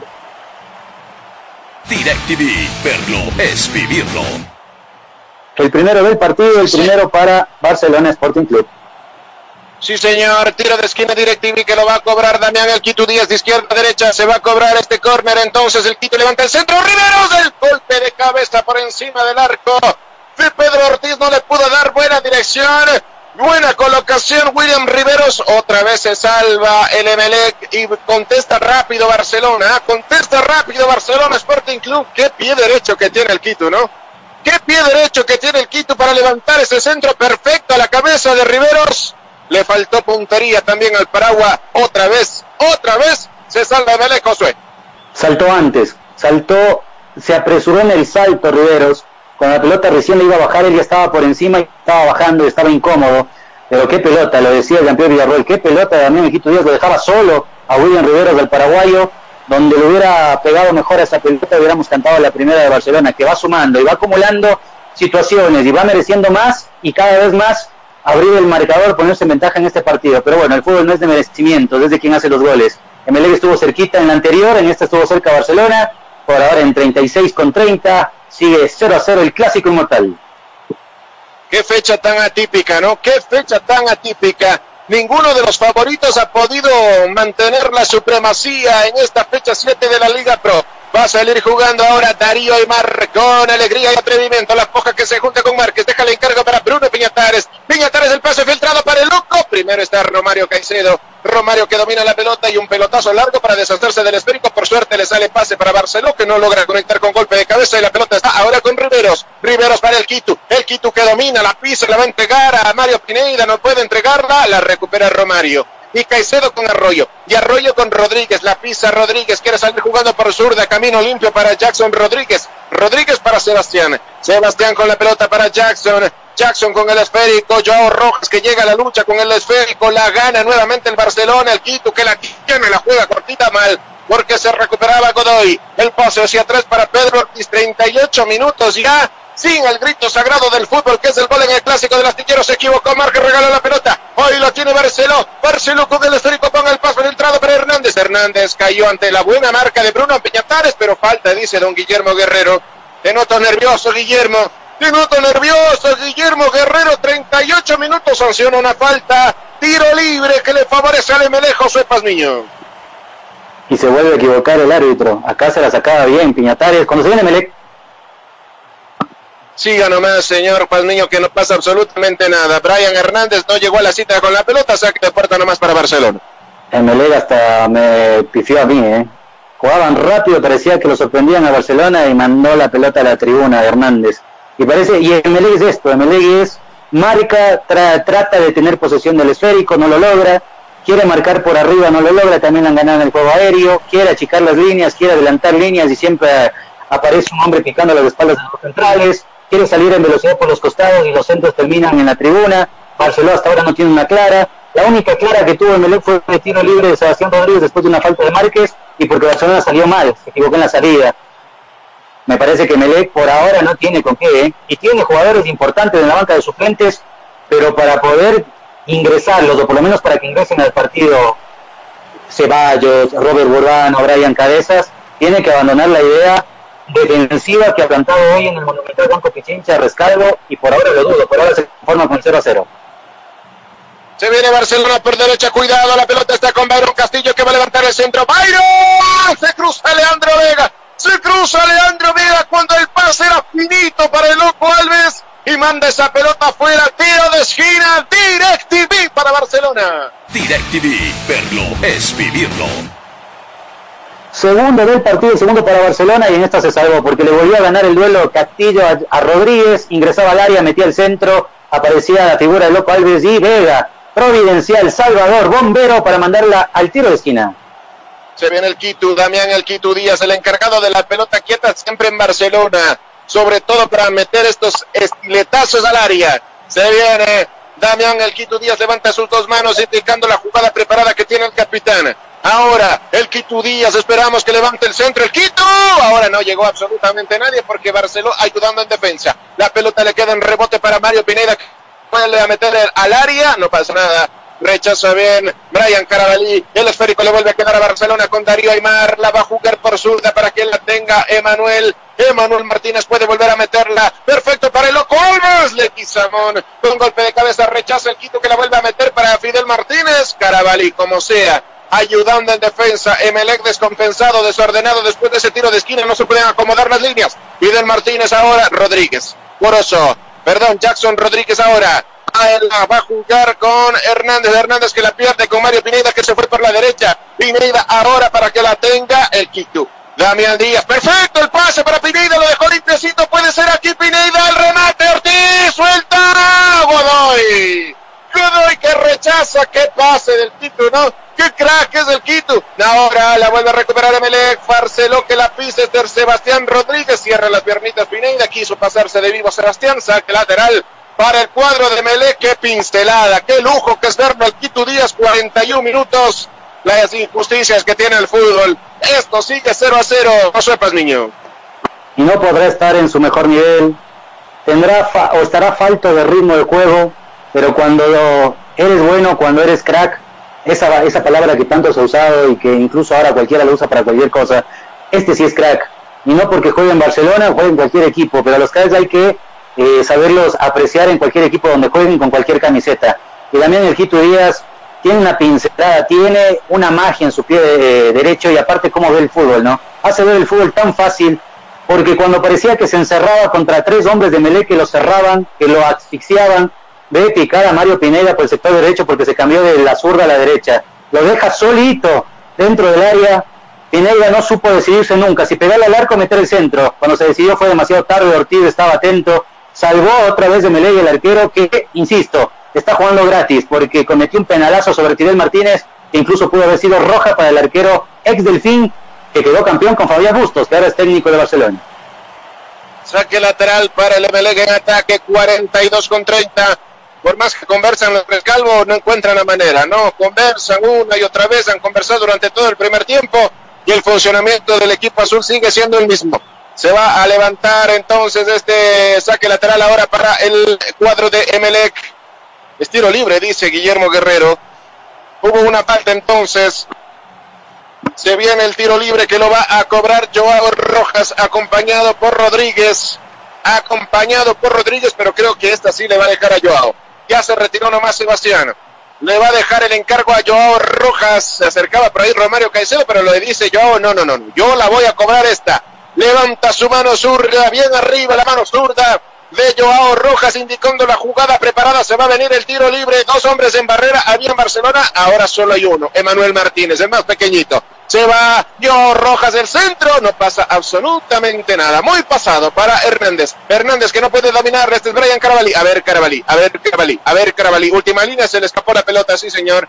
Se le escapó la pelota. No pasó absolutamente nada. Ni en pelota quieta el ni en pelota quieta el ML 44 minutos, sale jugando rápido Javier Burray, el loco Alves que le baja con cabeza para que la tenga Fidel Martínez. Fidel Martínez, el pase filtrado, puede ser el loco, el loco, el loco, el loco, el loco, Pedro Ortiz primero, Pedro Ortiz primero, evitando la primera de Barcelona, ahora Manuel Martínez el Quito, el Quito con la pelotita, a ver Quito, a ver Quito, el pase filtrado, perfecto, la tiene alegría y atrevimiento, el caco, pero Leguizamón, pero Leguizamón que asoma primero para mandar la pelota por línea de fondo y que sea tiro de esquina, tiro de esquina, DirecTV Torero.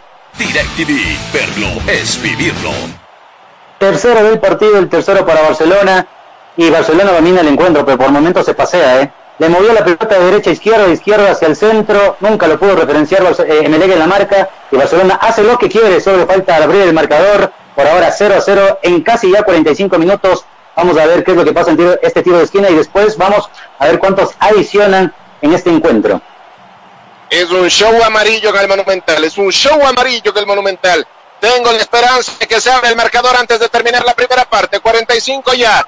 Esperamos cuánto nos va a regalar de propina don Guillermo Guerrero. La recupera el Quito, la pierde ante la marca de Joao Rocas que quiere salir con lujos. No puede, bien parado el Quito Díaz, el esférico abandona el campo de juego Será saque lateral defensivo para el Club Sport de Melec. El cuadro millonario, el bombillo que hoy luce apagado en la cancha del Monumental Banco Pichincha. Saque lateral ahora. Quien lo va a realizar es Romario Caicedo. Don Romario Caicedo que pone la pelota en movimiento para buscarla a Rojas, que la pierde rápido. La recupera Barcelona con Emanuel Martínez. Ahora la tiene Fidel. Alegría y atrevimiento con la pelota. El paso hacia atrás para Fidel. Este es el Dari. Darío y Mar. Jugamos dos más, ¿no? Jugamos dos más, nos vamos hasta el 45 más dos, dice el árbitro Guillermo Guerrero. El pase filtrado perfecto para el loco. No, no, no, no, no. Parecía perfecto, picó rápida esa pelota, llega a las manos de Pedro Ortiz, que se queda con el esférico. Jugamos más dos, dice el árbitro central. Ya estamos cumpliendo el primer minuto de la propina. El primer minuto de la propina de don Guillermo Guerrero. Insisto, qué injusto es el fútbol, ¿no? Qué injusto es el fútbol. Esto sigue en blanco. Barcelona hace rato tenía que haber anotado tres siquiera. tres siquiera tenía que haber anotado. Ahora hay una falta fuerte de Bruno Piñatales sobre Wilmer Godoy.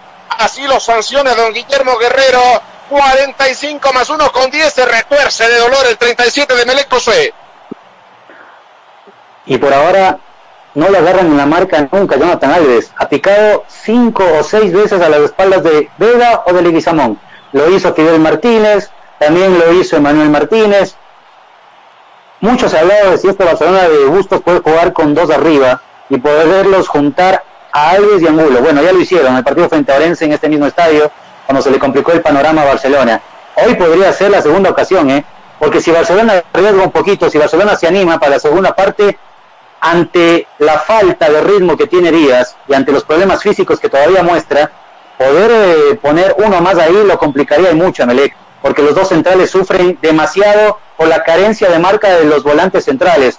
No importa si no está Godoy, no importa si está Dixon Arroyo, no importa si está Rodríguez, si está José Francisco Ceballos, Emelec no tiene marca en la mitad de la cancha y eso siempre va a hacer exponer a los dos centrales. Hoy están sufriendo Leguizamón y Vega y, no está tampoco Arroyo.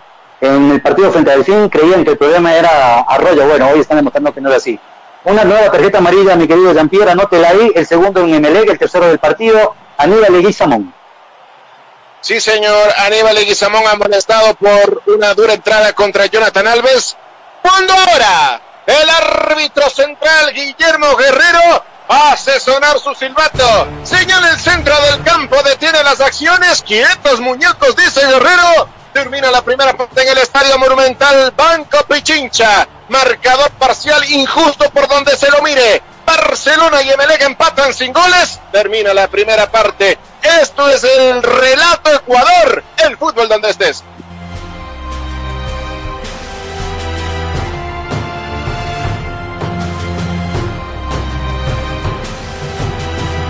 Imagina un lugar donde puedas relajarte, un lugar de paz y tranquilidad, pero también un lugar de juegos increíbles, diversión y adrenalina. Por fin, el primer club acuático de La Paz es una realidad, a tan solo una hora de la ciudad. Con increíbles juegos, toboganes y espacios infantiles. El kamikaze más alto de Bolivia y los juegos con más adrenalina para una diversión extrema. Piscinas, restaurante y parqueos. Un parque que lo tiene todo para que disfrutes al máximo con la familia y con los amigos. La diversión ya tiene un nombre. Club Acuático Yungas. Contáctate con nosotros y sé miembro del club acuático más exclusivo de La Paz. Ya sabes qué estudiar. Te habrán dicho tus viejos que es una decisión muy importante. Difícil, ¿ah? Pero no es tan así. Queremos ayudarte informándote que la Universidad Tecnológica Boliviana tiene las carreras de mayor demanda laboral en Bolivia y el mundo. Contamos con licenciaturas en cuatro años y tenemos los precios más preferenciales para ti. Así que si quieres decidir tu futuro, estudiar en la UTB es el camino para convertirte en quien tú quieres. En fin, para transformar tu esfuerzo en éxito. Licenciatura en cuatro años. Nova PC te ofrece tecnología y equipos de alta calidad, tablets, laptops, computadoras de escritorio, gamers, i3, i5 y 7. Te ofrecemos de distintas marcas, HP, Dell, Lenovo, Huawei, Asus, Xiaomi, Nitro, Acer y mucho más. Procesadores Intel de segunda, tercera, octava y novena generación. Aprovecha la promoción y lleva tu laptop desde 1750 bolivianos y exige de regalo estuche, mouse y audífono gamer. Estamos ubicados en la avenida Cala de Ayud, Galería Santa Clara, primer piso local 3B y encuéntranos en Facebook como Nova PC SRL o consulta al 789-65208, 789-65208. Además, ensamblamos el equipo de acuerdo a tus necesidades. Nova PC SRL Experts.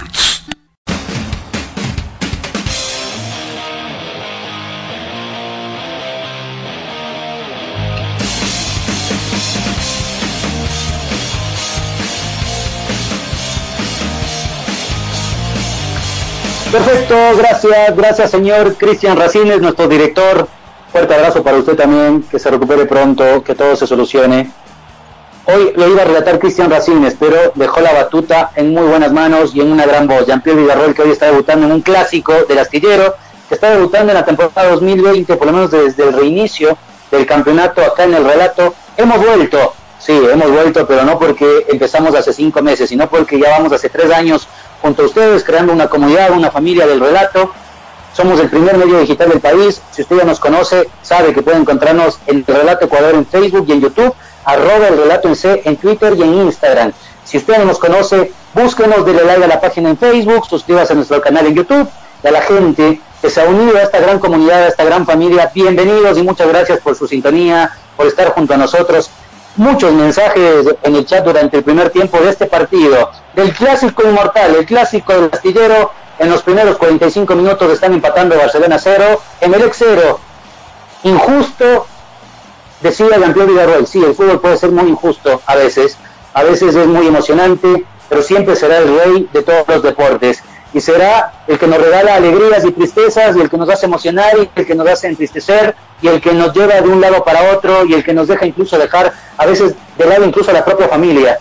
Hoy muchos sentados viendo el partido, otros escuchándolo a través del relato.c.com, muchas gracias. Acá en el Relato Ecuador ya voy a ir con saluditos, pero vamos a analizar de a poquito, vamos a resumir lo que ha sido estos primeros 45 minutos, donde Barcelona ha merecido estar por delante del marcador. Creo que tuvo una jugada clarísima la de Fidel Martínez al minuto 9, donde el árbitro Guillermo Guerrero ni el asistente número uno, Byron Romero, vieron el penal clarísimo de Pedro Ortiz sobre el volante, el extremo de derecho que hoy juega en Barcelona Sporting Club. Una pincelada maravillosa, base cruzado, desde el sector zurdo hacia, hacia el centro, a las espaldas de Vega y de Leguizamón al picó Fidel Martínez. La controló de forma maravillosa y cuando salía Pedro Ortiz a toda velocidad para tratar de bloquearle la llegada a Fidel Martínez, lo terminaba tumbando, porque queda jugado totalmente en el piso y cuando ve que Fidel la baja bien y que se iba totalmente solo, extiende su brazo derecho para evitar que pueda seguir con la jugada y eso es un penal aquí y en cualquier lado.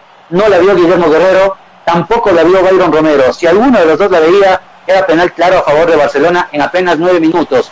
Antes de esa había tenido ya acercamientos, pero esa fue la primera clarísima que tuvo el cuadro de Fabián Bustos para ponerse en ventaja en el marcador.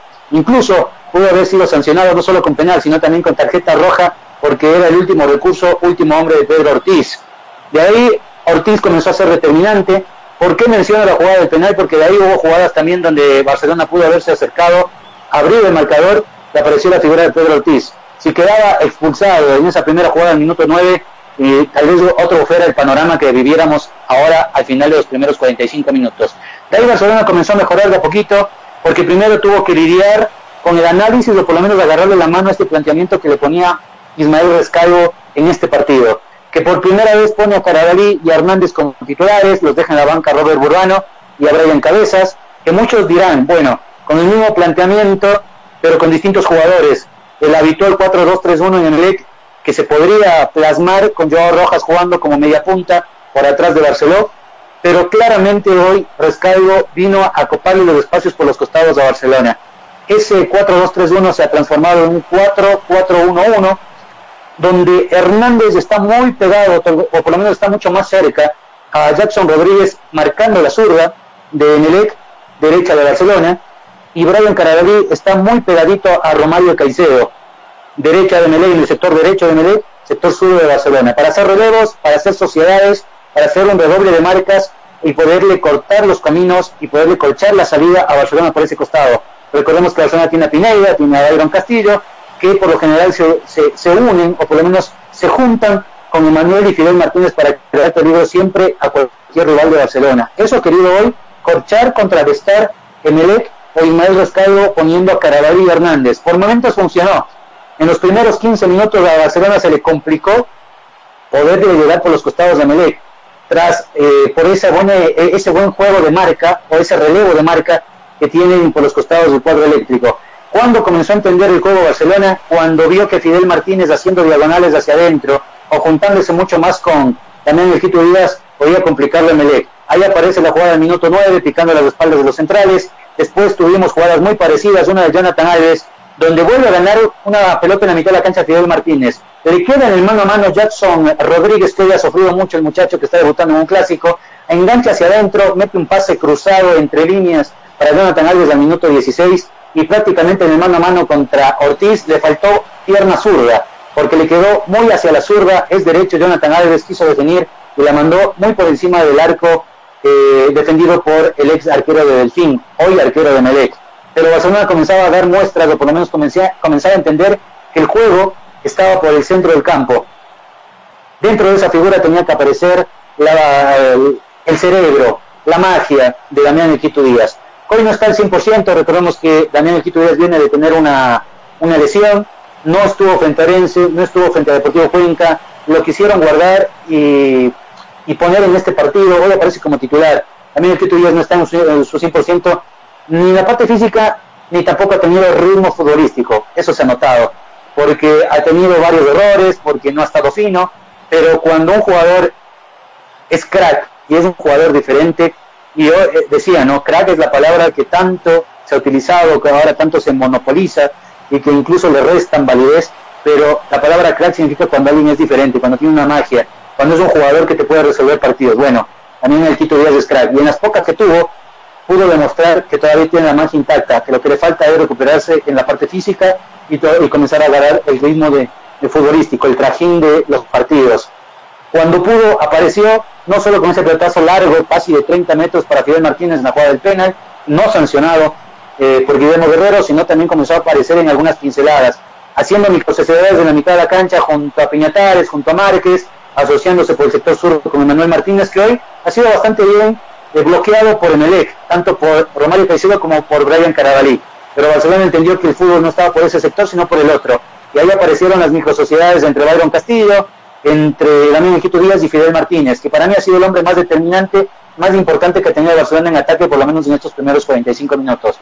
Hoy haciendo un gran partido Fidel, que ha sabido complicarlo en el fondo Emelec, que ha sabido desconcertar a su marca personal, que por momentos es Jackson Rodríguez, y que también ha sabido aprovechar los espacios que deja Emelec entre líneas, porque Wilmer Godoy hoy prácticamente es una sombra de Damián Equito Díaz, lo sigue a todas partes y cuando no lo puede referenciar en el paso es cuando Damián puede mostrarse o por lo menos conectarse con sus compañeros.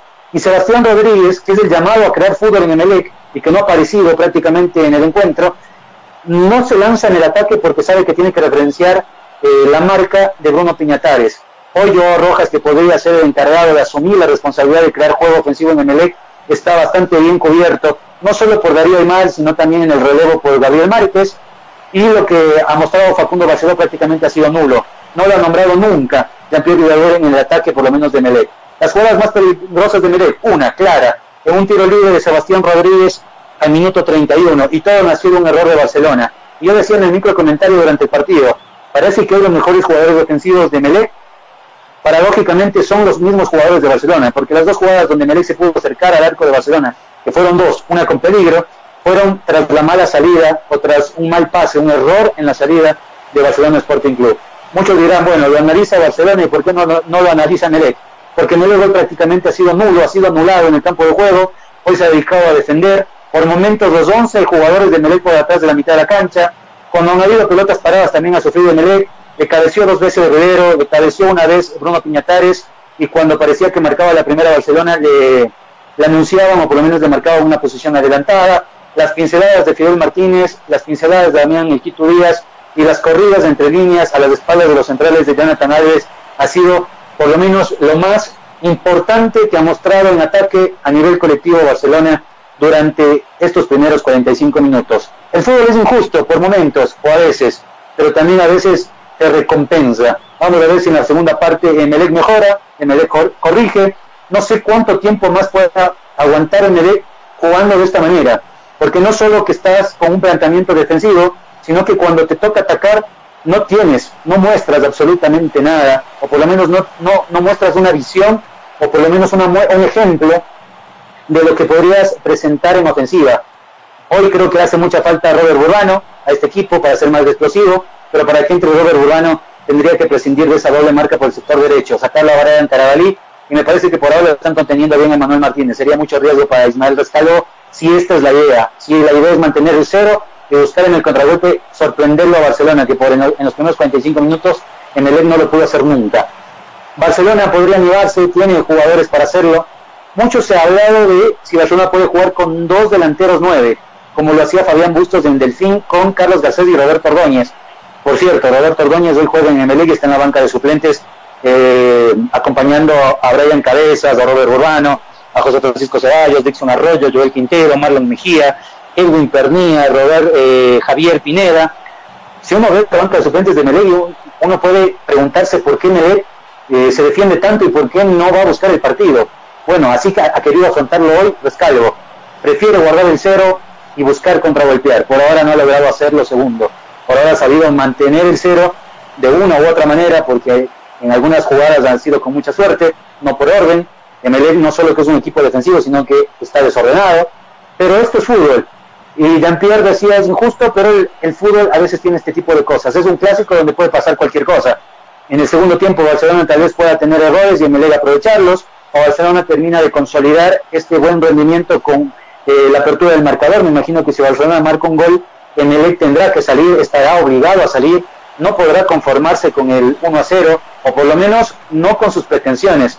Este es un equipo que fue armado para pelear cosas importantes, no para irse a defender al Estadio Banco Pichincha. Y, eso, y así lo entenderán los hinchas. Estarán cansados de ese juego cauto o de ese juego prácticamente nulo a nivel colectivo que muestra el equipo de Ismael Rescalvo desde que arrancó el fútbol, para muchos, para mí desde antes, incluso desde el campeonato anterior, que Melec no juega bien.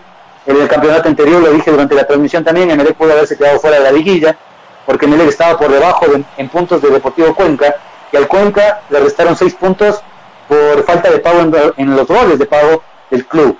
Por esos seis puntos que le restan al Deportivo Cuenca, Melec logra meterse en la liguilla y lo demás es historia. Pero Melec hace rato que no juega bien y pudo haberse quedado fuera de la liguilla final el, año anterior.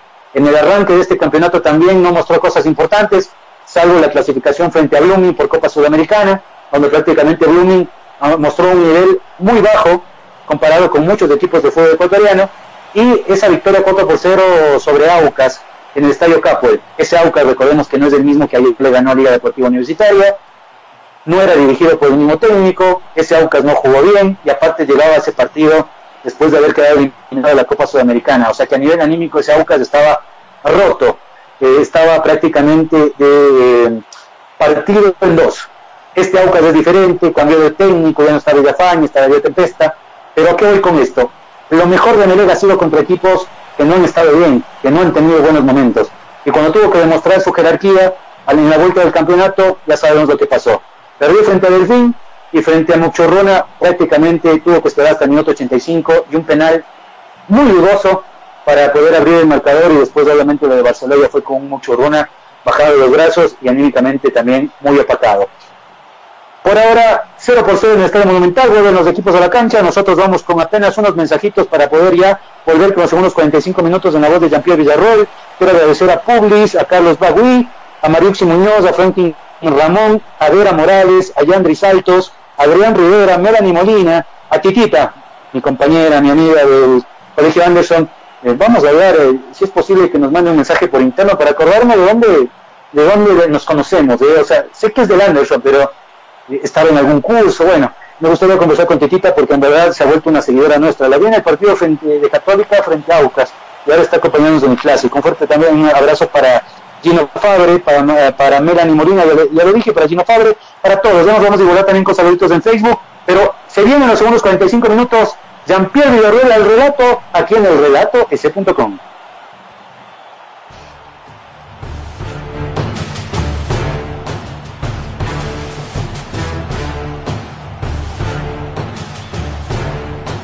Cuando ahora a jugar muñecos, dice Guillermo Guerrero. Rueda la pelota en el Estadio Monumental Banco Pichincha. Se juegan ya los segundos y últimos 45 minutos del Clásico Inmortal. En agosto, el primero del año. Cosa rara, ¿no? Pero tenemos que acostumbrarnos a esta nueva normalidad ya juega Barcelona, ya juega Melec. 0 a 0 está el partido. Aún no tenemos el grito sagrado del fútbol, que es el gol. Pelotazo largo hacia arriba para absolutamente nadie. La recupera Mario Pineida. Se viene Pineida, cae Pineida. La marca ingresó a la cancha. Roberto Latuca Ordóñez que justamente pierde la pelota, se viene, se viene Manuel Martínez dentro del área, cayó, que no hay nada, dice Guillermo Guerrero, en esta sí le doy la mano a Guillermo Guerrero porque no había absolutamente nada. Va a recuperar el Emelec que no hizo, más cambios que solo el de la Tuca. Instaló el señor Facundo Barceló, mi estimado Josué Pazmiño, un cambio que me parece para darle potencia en el ataque, porque con Barceló era uno menos. Ahora, Mario Pineda, cuidado que se viene Barcelona. Mario Pineda en este saque lateral que lo puede realizar, le dice Loco Alves, espérate un ratito. Espérate un ratito que llego al área. Ahora sí, Loco Alves la juega para el Quito Díaz. La tiene Bruno Piñatares que levanta el centro para alegría y atrevimiento. Golpe de cabeza de Jackson Rodríguez. La tiene Piñatares al arco. Buena Pedro Ortiz. Vuela Pedro Ortiz, más de lo mismo en apenas un minuto, señor José Pazmiño. Barcelona sale con todo por tratar de conseguir la primera. Si Rescalvo creía que en la primera parte el problema fue ofensivo, pero porque no aparecía el 9 y cree que eso lo va a solucionar con Roberto Ordóñez, está equivocado. El problema es en el armado del juego ofensivo de Melec, pero ahí tiene que tener alguien con buena pegada, con buena técnica y con visión. Tiene que ser el llamado Sebastián Rodríguez, que no ha aparecido. Ceballos está en la banca de suplentes. Vamos a ver cómo se mueve Roberto Ordóñez también eh, en ese frente de ataque, teniendo que cubrir todos los espacios. Es un jugador mucho más rápido, mucho más potente que Barceló, pero si no le llegan pelotas, si no le crean jugadas para que el nuevo pueda definir, Ordóñez va a sufrir igual que Barcelona en este partido. ¿eh? Barcelona arranca la segunda parte como terminó la primera, manejando los tiempos del encuentro y creándole jugadas de peligro a Emelec por todos los sectores. Barcelona domina el partido y Emelec no hizo más que cambiar al llanero solitario arriba, ¿no? Cambiar de llanero solitario nomás, no hay cambio de idea. No hay cambio de fórmula en el cuadro de Ismael Rescaldo. Ahora la pelota la tiene Sebastián Rodríguez. Abra por zurda para que la tenga Jackson. Rodríguez se juntan. Los Rodríguez la tiene Sebastián. Otra vez para Jackson. La tuca. Otra vez Sebastián. Esta puede ser primera que construye bien Emelec. Y tiene que jugarla hacia atrás. Joe Rojas abre por la derecha para buscarlo a Romario, Romario Caicedo que va a encarar a Mario Pineda que espera paradito y paradito retira la pelota a Mario Pineda. Perfecto Super Mario, saque lateral ahora que favorece al equipo de el eh, Barcelona Sporting, perdón, de, Mel, de Emelec. Se va a realizar el saque lateral que lo hace Pineda. Uy, cayó por ahí Emanuel Martínez. No hay nada, dice el árbitro. No hay nada, dice el árbitro, claro. Jugada peligrosa, más bien le pitó a Joao Rojas, el árbitro central Guillermo Guerrero. Hay un tiro libre que le favorece a Barcelona, al cuadro torero, al ídolo del astillero que juega bien, pero el marcador no se abre, el placar no se mueve en el estadio monumental. Javier Burray, ahora por la derecha para buscarlo a Darío Aymar, el Dari, otra vez para Javier Burray. Lo que sí ha cambiado es que presiona arriba la salida de Melec. No le permite una salida limpia a Barcelona como si pasó en la primera parte. William Riveros. A ver, William Riveros, ¿con quién se va a juntar? Este es Emanuel Martínez. Atrás, tranquilo con Riveros, que de primera sale jugando otra vez por zurda con Pineida. Lo hace pasar como camión dañado y sin frenos. A el jugador Romario Caicedo, el pase de Pineida para Emanuel Martínez que no llega. La vuelve a ganar el MLE con Leandro Vega. El pelotazo largo de Leandro Vega para buscarla a la tuca. Golpe de cabeza primero de Riveros, ex compañeros en el Delfín ex compañeros campeones en el cuadro cetáceo. Ahora el pelotazo largo para buscarla a Manuel Martínez, no pudo dominarla, se va, será saque lateral.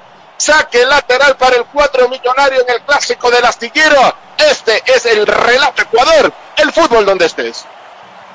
Pasión, sed de gloria, el fútbol latinoamericano tiene eso y mucho más. DirecTV Sports te trae la Copa Conmebol Sudamericana 2020 con la cobertura más completa Vive todos los partidos desde el 4 de febrero. Descarga DirecTV Go y mira la Conmebol Sudamericana, estés donde estés sin cargo adicional. Vive a fondo tu pasión en DirecTV Sports.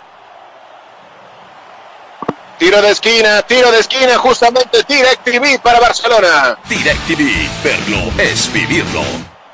Cuarto del partido, el corto centro, para el primer Barcelona. palo, espérenme el centro, el primer palo, se viene loco Alves, cabezazo, imposible, imposible, el arco está cerrado para Barcelona, imposible el cabezazo que se acaba de perder el loco Jonathan Alves, otra vez un centro perfecto del Quito, Jonathan Alves gana por arriba, pero el cabezazo se niega a entrar al arco de manejo Cepas Niño. Y lo dijimos en el resumen del primer tiempo. Emelec no solo que no achica bien, no solo que tiene problemas entre líneas, sino que también defiende mal en la pelota parada. Ya le había cabeceado Riveros dos veces en la primera, en la primera mitad y acá en el arranque. Primer tiro de esquina de, las- de los segundos 45 minutos. Centro al primer poste, qué mal que marcó Vega, le ganó bien la posición Jonathan Alves. Solito quiso meter el frentazo, pegó en las mallas laterales, se salva Emelec. Otra más, súmele otro mérito más a Barcelona. No se le abre el arco al equipo de Fabián Bustos. Pelota con Pedro Ortiz para salir jugando desde atrás el arquero ex Delfín ahora defendiendo la camiseta del cuadro del Club Sport de Melec. Sale jugando Pedro Ortiz que viste un color fosforescente, no verde fosforescente en esta noche. Pedro Ortiz, a ver, Pedro Ortiz sigue con la pelota, Pedro Ortiz quiere engancharlo a Jonathan Alves, ahora se abre por derecha para buscarlo a Leguizamón que mete el pelotazo hacia arriba, que la tenga Joao Rojas, domina Joao Rojas hacia atrás, se junta, Arroyo con la pelota, sale jugando por zurda Jackson Rodríguez, Rodríguez con la pelotita, a ver Jackson se va a juntar con Sebastián, no prefiere hacer atrás con Vega, Leandro Vega con la esférica, con la levanta su cabeza, pero no encuentra esa nada pelota hacia arriba para Joao Rojas, que la pierde fácilmente, busca a quién, nadie. Sale bien Mar se queda con la pelota Darío, ya que corra por derecha Fidel, que va a ser la diagonal. No tiene alegría y atrevimiento Fidel Martínez, que va a encarar Fidel, el pase para el loco. Jonathan Alves atrás para Bruno Peñatares, no llega. No llega nadie a la cita con la pelota, la rechaza rápidamente el jugador Aníbal Leguizamón. ¿Pero para quién? Para regalárselo otra vez a Barcelona. Porque la tiene Emanuel. Emanuel Martínez con la pelotita. Atrás para el Quito. También el Quito Díaz que tiene el esférico con quien la va a jugar hacia la zurda con Pineida. Este que la domina, la tiene. Se va a regresar un tantito ahora Emanuel Martínez. Más atrás para que la tenga Piñatares, Martínez, Piñatares, Bruno. El pase filtradito para nadie. Sale a rechazar ahí Arroyo, la va a ganar Joao Rojas, no hay falta, dice Guerrero. La tiene Joao, póngala para correr porque se viene. Este es Romario, Romario Caicedo contra Riveros, imposible. Contra Riveros, imposible, contra el cacique, no cómo hacer esas cosas, señor Romario Caicedo. El árbitro central sanciona que hay una falta y reclamada eh, Fabián Bustos que no hubo nada de Riveros, dice, y amonestado el técnico por reclamar Josué Pazmiño en el relato. Y así como suma eh, acciones favorables a Barcelona que ya le hacen meritorio de estar ganando el partido, súmele un error más al árbitro Guerrero. ¿eh? Qué nervioso que está Guerrero. Su primer clásico del astillero y lo está haciendo muy mal por ahora. Porque el partido ha sido limpio, porque el partido no ha tenido fricciones, y cuando ha tenido que ser determinante o ha tenido que por lo menos poner su cuota de experiencia, ahí es cuando ha fallado Guerrero. Primero en el penal en el primer tiempo, después la tarjeta contra Márquez, pero no le sacó tarjeta tampoco en el en la última jugada de Leguizamón. Ah, no, sí le sacó tarjeta a Leguizamón, pero no le había sacado una, una tarjeta previa al mismo Leguizamón, una falta sobre Alves. Y acá le saca tarjeta amarilla a Fabián Bustos por reclamarle que había puesto solo el cuerpo Riveros. Está nervioso el árbitro central, ¿eh? Y con un árbitro nervioso puede pasar cualquier cosa y ahora Melec tiene una pelota parada con mucha gente dentro del área. Cuidado los agarrones, señor Santiago Villarruel. Se viene Rodríguez que va a levantar el centro. Rodríguez al punto penal. Riveros con golpe de cabeza. Lo decíamos desde la primera parte, Josué, ¿no? Está nerviosito Guillermo Guerrero, la gana Jonathan Alves y ahora Fidel no puede armarse la contra. La recupera nuevamente Melec con Leandro Vega que estaba trepado. Carabalí que levanta el centro. Desprolijo, impreciso Carabalí. La vuelve a ganar nuevamente Barcelona con Mario Pineida al piso. Bruno Piñatares que la va a ganar ahora. La va a recuperar. Falta, sí señor. Falta de Piñatares. Tremenda falta. Era Byron Castillo el que ganaba la pelota. Y Joao Rojas amonestado con el cartón preventivo por esa falta. Zancadilla sobre el 26 en este estuvo bien Guillermo Guerrero, Josué. Si no le sacaba la tarjeta ahí, le habría sido mucho más de sus nervios. Tercero de Melec, el tercero amonestado en el cuadro eléctrico, el cuarto del partido, Joao Rojas con la camiseta número 10. Se viene Barcelona ahora con la pelota como casi siempre el partido. Quisiera saber el porcentaje de posesión del esférico. Señor Josué Pazmiño, por favor, si nos puede ayudar con ese dato. El porcentaje de posesión de la pelota que ser abrumadora a favor de Barcelona. Ahora la tiene Loco Alves, última línea, Loco delante centro. Se barre Aníbal el Guizamón. Se barre Aníbal el Guizamón. Era Leandro Vega para mandar la pelota afuera y que sea tiro de esquina. Rinda 17 para Barcelona. Tiro de esquina, DirecTV. DirecTV, verlo es vivirlo. Quinto del partido, el quinto para Barcelona. Bueno, para los que decían que hoy iba a haber la manito del 5 a 0, por lo menos en tiros de esquina ya está ganando Barcelona. Falta, sí señor, falta de Darío Aymar. Quedaron dos en el piso. El uno es la Tuca y el otro es Godoy. Chocaron feo, chocaron feo Hernández y Godoy y piden de manera rápida que ingrese el cuerpo médico tanto del Emelec, ¿no? Dos jugadores están golpeados y prácticamente noqueados en el área azul, José Pazmiño. Quiero verla, pero para mí se chocan entre ellos mismos, entre los mismos compañeros. A ver, sí, ellos mismos se dieron se dieron prácticamente saltan a la misma pelota, Darío Aymar ni siquiera se elevó para buscar el esférico, no referenciaron la marca, no le dieron ni siquiera el cabezazo al balón, ¿eh? se dieron el cabezazo entre ellos. La peor parte la llevó Wilmer Godoy. Hasta en eso está complicado Emelec, ¿eh? hasta en la coordinación a la hora de buscar una pelota aérea. Es increíble el, el, mal momento que está viviendo el cuadro eléctrico, pero ahora se preocupa Barcelona, ¿eh? porque Fidel Martínez pedía el cambio para Alves. Parece que tiene un problemita loco, se agarra el vientre o la parte posterior de su pierna zurda y pide cambio. Se va a venir la primera variante en Barcelona por lesión. ¿eh? El famoso pinchazo sintió Jonathan Alves. Se va a venir el Team Angulo de seguro, el Team que entre fino y quién sabe, ¿no?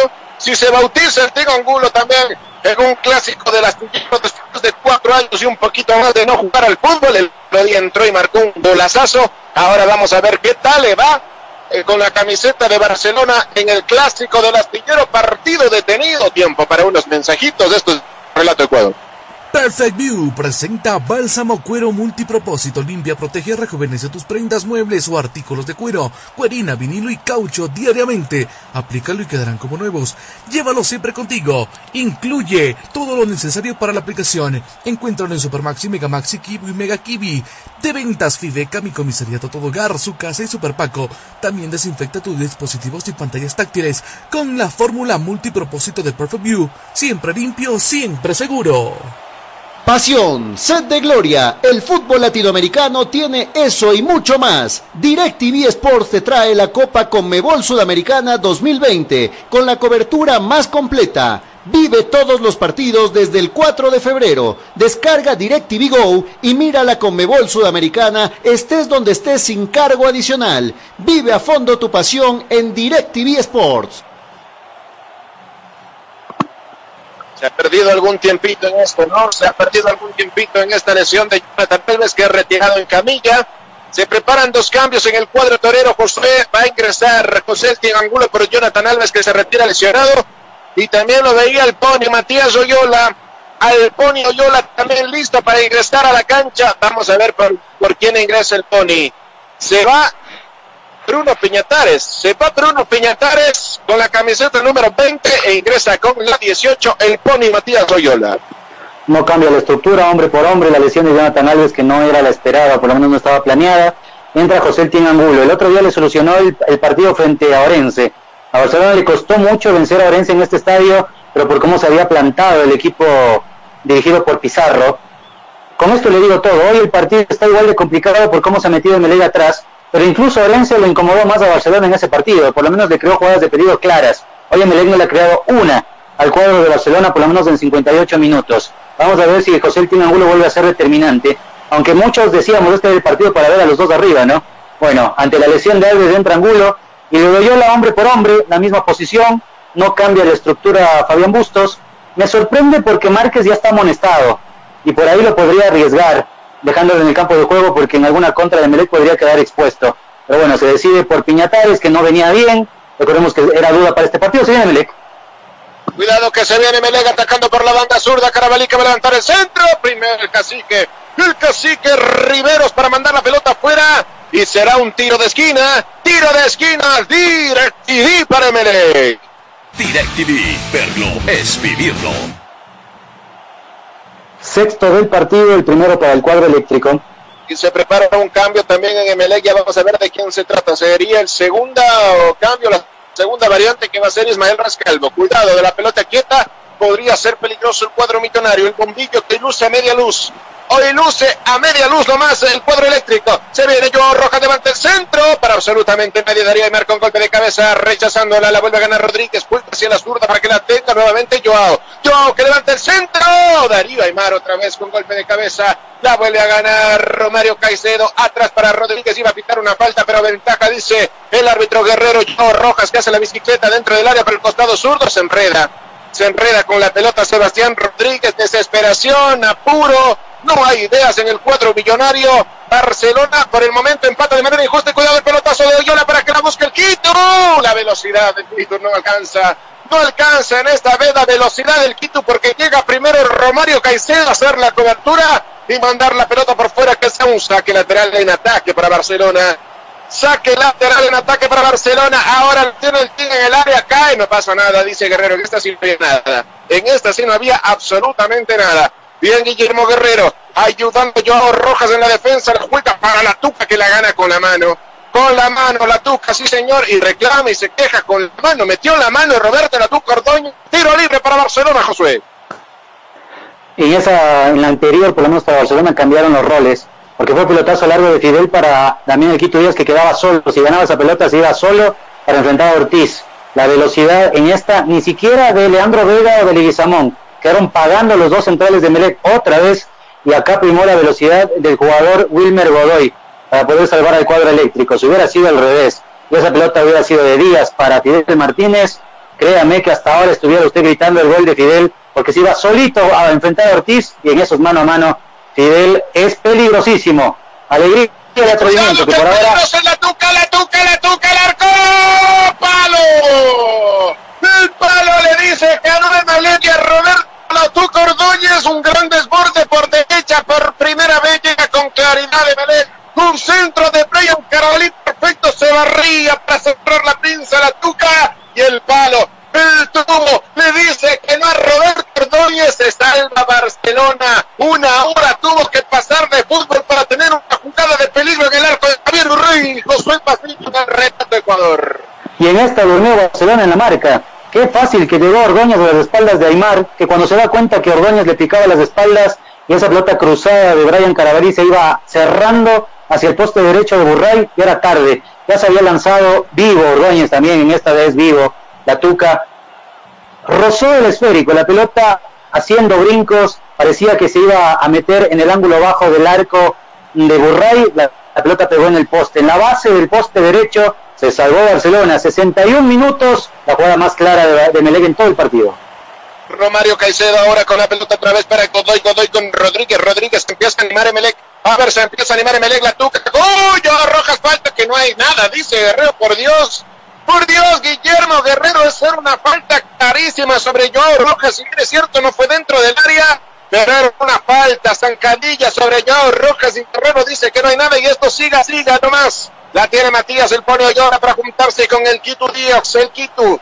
No, es, este era Darío Aymar, no llega. La vuelve a pelear el Team Angulo, por ahí la pelea también Fidel Martínez, ayudando en defensa a todos los de Barcelona, Sebastián Rodríguez, el pase filtrado, Darío Aymar que la rechaza. Ahora, golpe de cabeza parte de Leandro Vega que se adelantó un tantito, juega hacia la izquierda para que la tenga Jason Rodríguez, el pase filtrado para que lo corra Joao, va a correr Joao, no pasa nada, Hernández, no pasa absolutamente nada, la pelota se va por línea de fondo, será saque de portería para el cuadro de Barcelona que ya lo vamos a ver Javier Burray, en serio que pasó una hora, ah, no me creen, por acá me escriben y no me creen que pasó una hora de fútbol para que Emelec tenga una llegada clara al arco de Javier Burray y se la perdió. El caño, el tubo le dijo que no al equipo de Ismael Roscalvo. Y vuelvo a repetirlo, en esta durmió Barcelona porque Aymar nunca referenció la marca de la Tuca Ordóñez, le picó bien a las espaldas. Cuando Aymar se da cuenta que la pelota se va cerrando el centro de Carabalí, ya le ganó la posición de Tuca Ordóñez, que se barrió bien, no llegó cómodo, pero logró impactar la pelota. La pelota pega en el poste, el rebote le pegaba a Aymar y otra vez esforzándose Burray para salvar a Barcelona. Pero es, verdad, en 61 minutos la primera jugada de peligro de Melec. Vamos 64, tuvimos que esperar hasta el 61 para gritar, o por lo menos para narrarles, una jugada de real peligro a favor del cuadro eléctrico, que ahora hace una variante, ingresa José Francisco Ceballos Jr. con el 21 y salió del campo de juego Brian Carabalí con la 24, comienza a arriesgar de a poquito el mal rescaldo, vamos a ver en la parte física si a Melec le sobra un poco más que a Barcelona y, y le puede contravoltear y puede complicarle en el final, un partido que lo ha dominado de cabo a rabo Barcelona, pero que en la primera parte, un penal no pitado por Guillermo Guerrero, también unas buenas actuaciones, unas buenas atajadas de Pedro Ortiz, le dijeron que no. Y en esta segunda parte, Melec de a poquito comienza a mejorar. ¿eh? Cuando creo que hay otra variante, a mí me parece que entró Robert Urbano también con la 40, ya le confirmo el otro cambio. Mi querido Jean-Pierre Villarreal, dos cambios, dice Melec. Sí, señor, dos cambios acaba de hacer el cuadro del Club Sport de Melec. Ingresó Robert Burbano con la camiseta número 40, se retiró Brian Carabalí con la 24 e ingresó José Francisco Ceballos Jr. con la 21 y se retiró el jugador Joao Rojas. Esos son los cambios. Llevan tres en el cuadro millonario. Dos nomás los ha hecho Barcelona. Veamos, se bautiza en el partido el Junior. Pancho abre todo por la derecha. El Pancho Junior. Bueno, puede ser, levanta el centro, empieza a animarse Barcelona.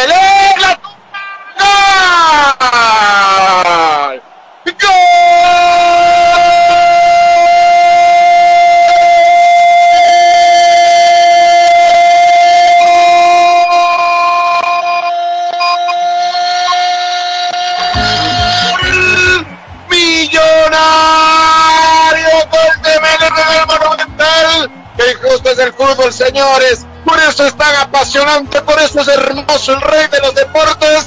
Le funcionan los cambios a Ismael Rescalvo. Le construyeron el Pepe Pancho Junior. Abrió por la derecha para Burbano que levantó el centro. Y lo encuentra Roberto Latuco Ordóñez que coloca esa pelota en el palo más alejado. En el palo más alejado de Javier Burray para poner la primera. Y el Emelec, sí, señores. El Emelec que no había atacado en más de una hora de partido tiene uno. El Barcelona Sporting Club nada. En el clásico del astillero. Esto es el Renato Ecuador. El fútbol donde estés. Un equipo destinado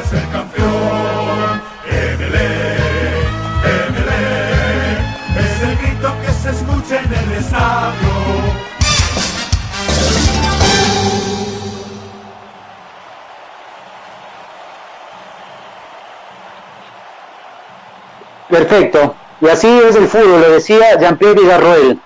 Tuvo dos jugadas de peligro Melec en 67 minutos, dos. Marcó ya un gol.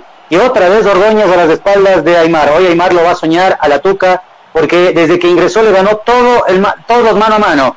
Le picó en la anterior a las espaldas, la pelota pegó en el poste. Y en esta le volvió a ganar, se lo anticipó, definió de pierna derecha, tal vez rudimentario, pero efectivo, porque no le pegó bien de derecha, sabemos que es zurdo. La tuca Ordóñez pero la pelota se fue a colar haciendo zapito de una cancha, se fue a colar cerca del poste derecho de Burray, que se estiró lo que más que pudo, pero que no pudo sacar esa pelota. Y MLE, con dos jugadas de peligro creadas en 67 minutos, ya le gana el clásico inmortal, le gana Barcelona en el banco de Pichincha 1 por 0.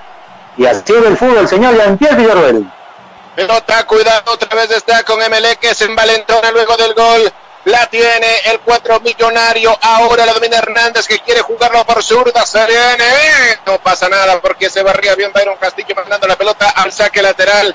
En el primer tiempo Barcelona se sobró. No hizo los goles y ahora lo está sufriendo. Se viene el cuadro millonario para realizar este saque lateral en ataque. ¿Quién lo va a realizar? Y se toma todo el tiempo del mundo Godoy. Se toma todo el tiempo del mundo Godoy para realizar este saque lateral. Preocupado el propio Bustos lo pierde 1 a 0 a pesar de jugar mejor. José Francisco Ceballos Hernández, el Pancho, cómo le cambió la cara los cambios. Valga la redundancia al cuadro millonario. Los cambios le pusieron otra cara al equipo de Melec. Ahora Mario Pineda sale desesperado Barcelona, la tiene Mario Pineda, el pase filtrado, ¿para quién? Para nadie. Salió bien de Guizamón, pero metió la mano, dice Guerrero, muy bien metió la mano Aníbal Leguizamón. Hay un tiro libre peligroso ahora que le favorece al Barcelona Sporting Club y se lanza con todo el ataque el equipo de Fabián Bustos. Adelanta líneas, vamos todos para arriba, dice el profe Bustos. Para conseguir al menos el empate, porque si antes Barcelona con el Emelec, perdón, con el 0 a 0 se estaba cerrando, imagínese lo que va a hacer con el 1 a 0 a favor. Imagínese lo que va a hacer con el 1 a 0 a favor. Y me ratifico en mi comentario, señores fecha 7 atípica en la Liga Pro, ninguno de los favoritos ganó. Todas las apuestas se fueron al piso. Ahora se viene Matías Oyola que va a levantar el centro, que esto puede ser peligroso si levanta un buen centro al punto penal. Cantamos el empate, el pone Oyola, el centro. El Tinangulo, cabezazo desviado, se va por la línea de fondo, saque de puerta para Emelec. Le decíamos, si manda un buen centro, cantamos el empate, pero no estuvo fino el Team Josué Pazmiñón.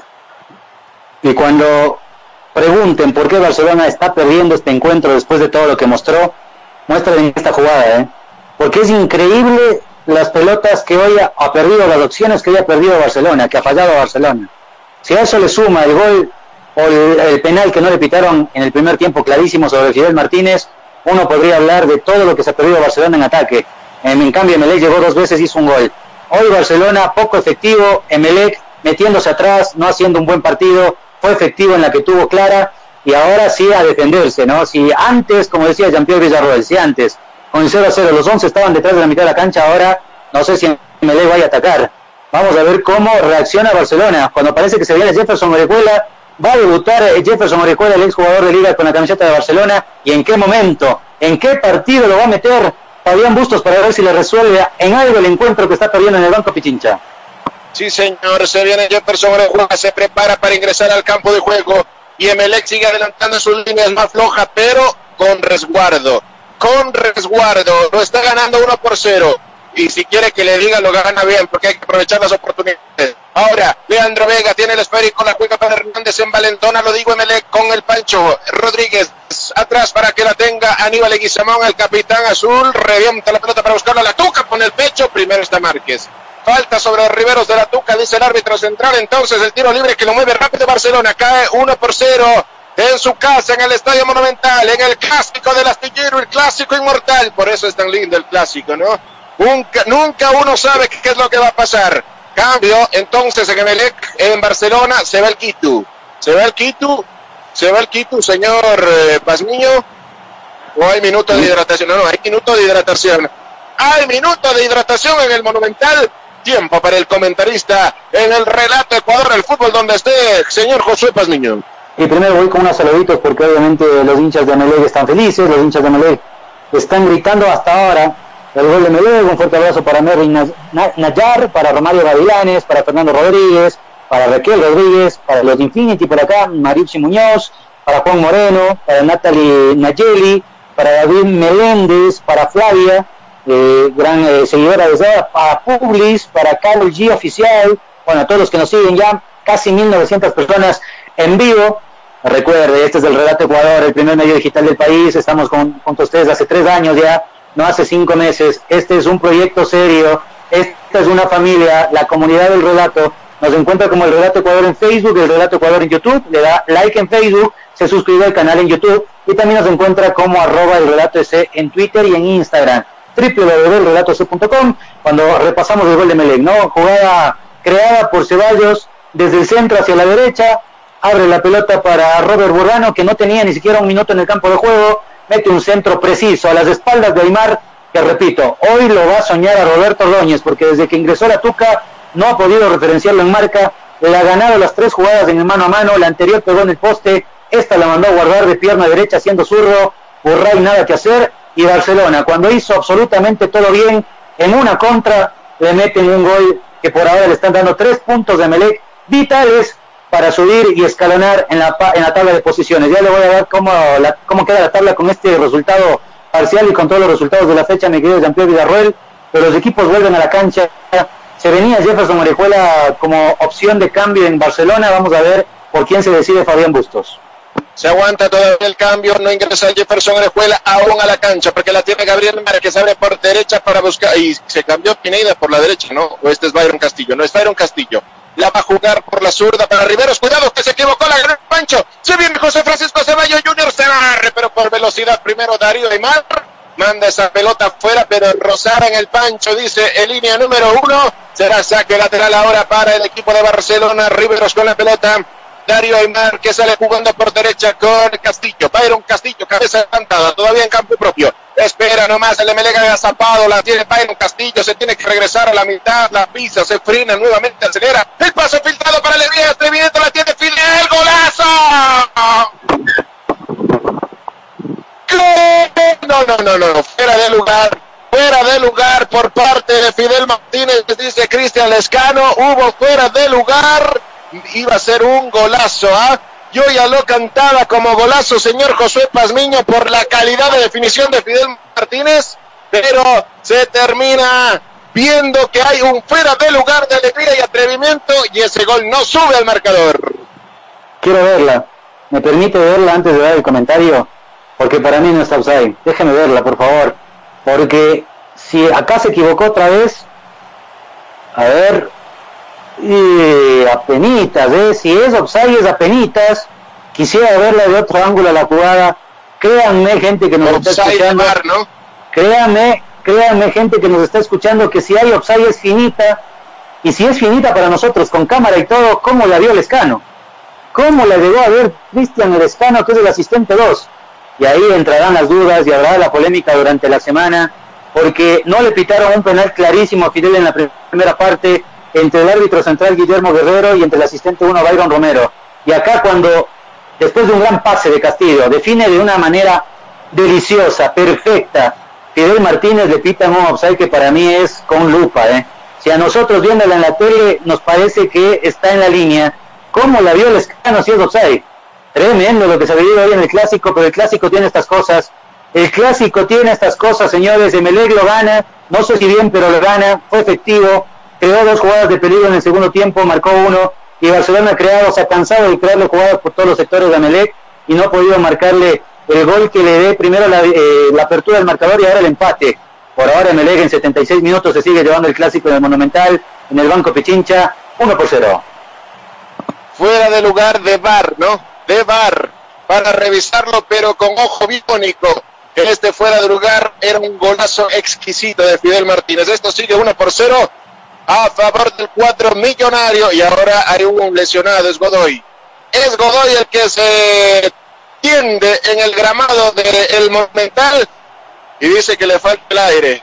Y va a pedir atención, que nadie se le acerque, que le falta el aire, dice Wilmer Godoy, pide atención médica, partido detenido tiempo para los mensajes en el relato Ecuador. Pasión, Vamos con Santa. Gloria, el fútbol latinoamericano tiene eso y mucho más. DirecTV Sports te trae la Copa Conmebol Sudamericana 2020 con la cobertura más completa. Vive todos los partidos desde el 4 de febrero. Descarga DirecTV Go y mira la Conmebol Sudamericana estés donde estés sin cargo adicional. Vive a fondo tu pasión en DirecTV Sports.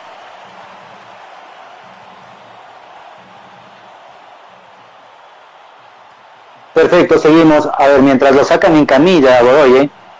recordemos que Godoy quedó afectado desde ese choque de cabezas con su compañero, con Hernández.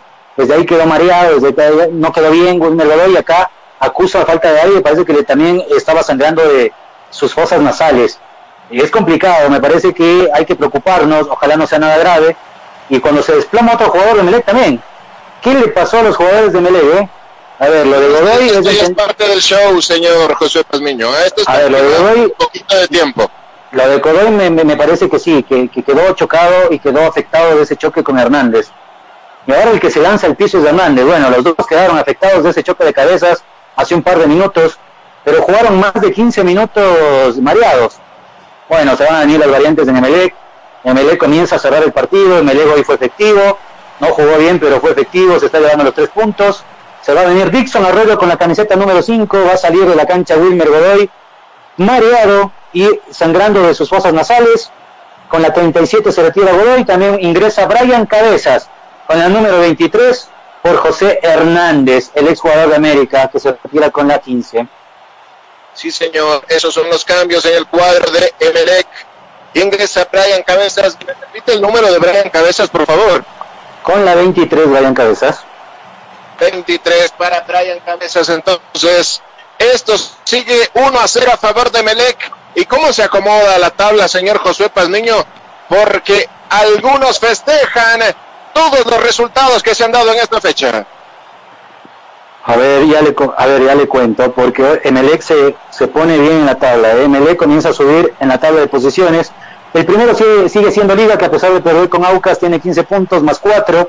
El segundo por ahora es Independiente del Valle, que venció a Técnico Universitario 1 a 0 en Ambato, tiene 14 puntos más 4. Universidad Católica es, es tercero con 12 más 6, igual que Macará, pero tiene 12 más 1 Macará. Técnico Universitario se queda con 11 más 3. Barcelona tiene 11 más 3 con esta derrota. Y Emelec con esta victoria parcial llega a 10 puntos más 3 de gol diferencia. Emelec se mete séptimo por debajo de Barcelona que es sexto y se mete en la pelea. Queda a 5 del puntero que es Liga.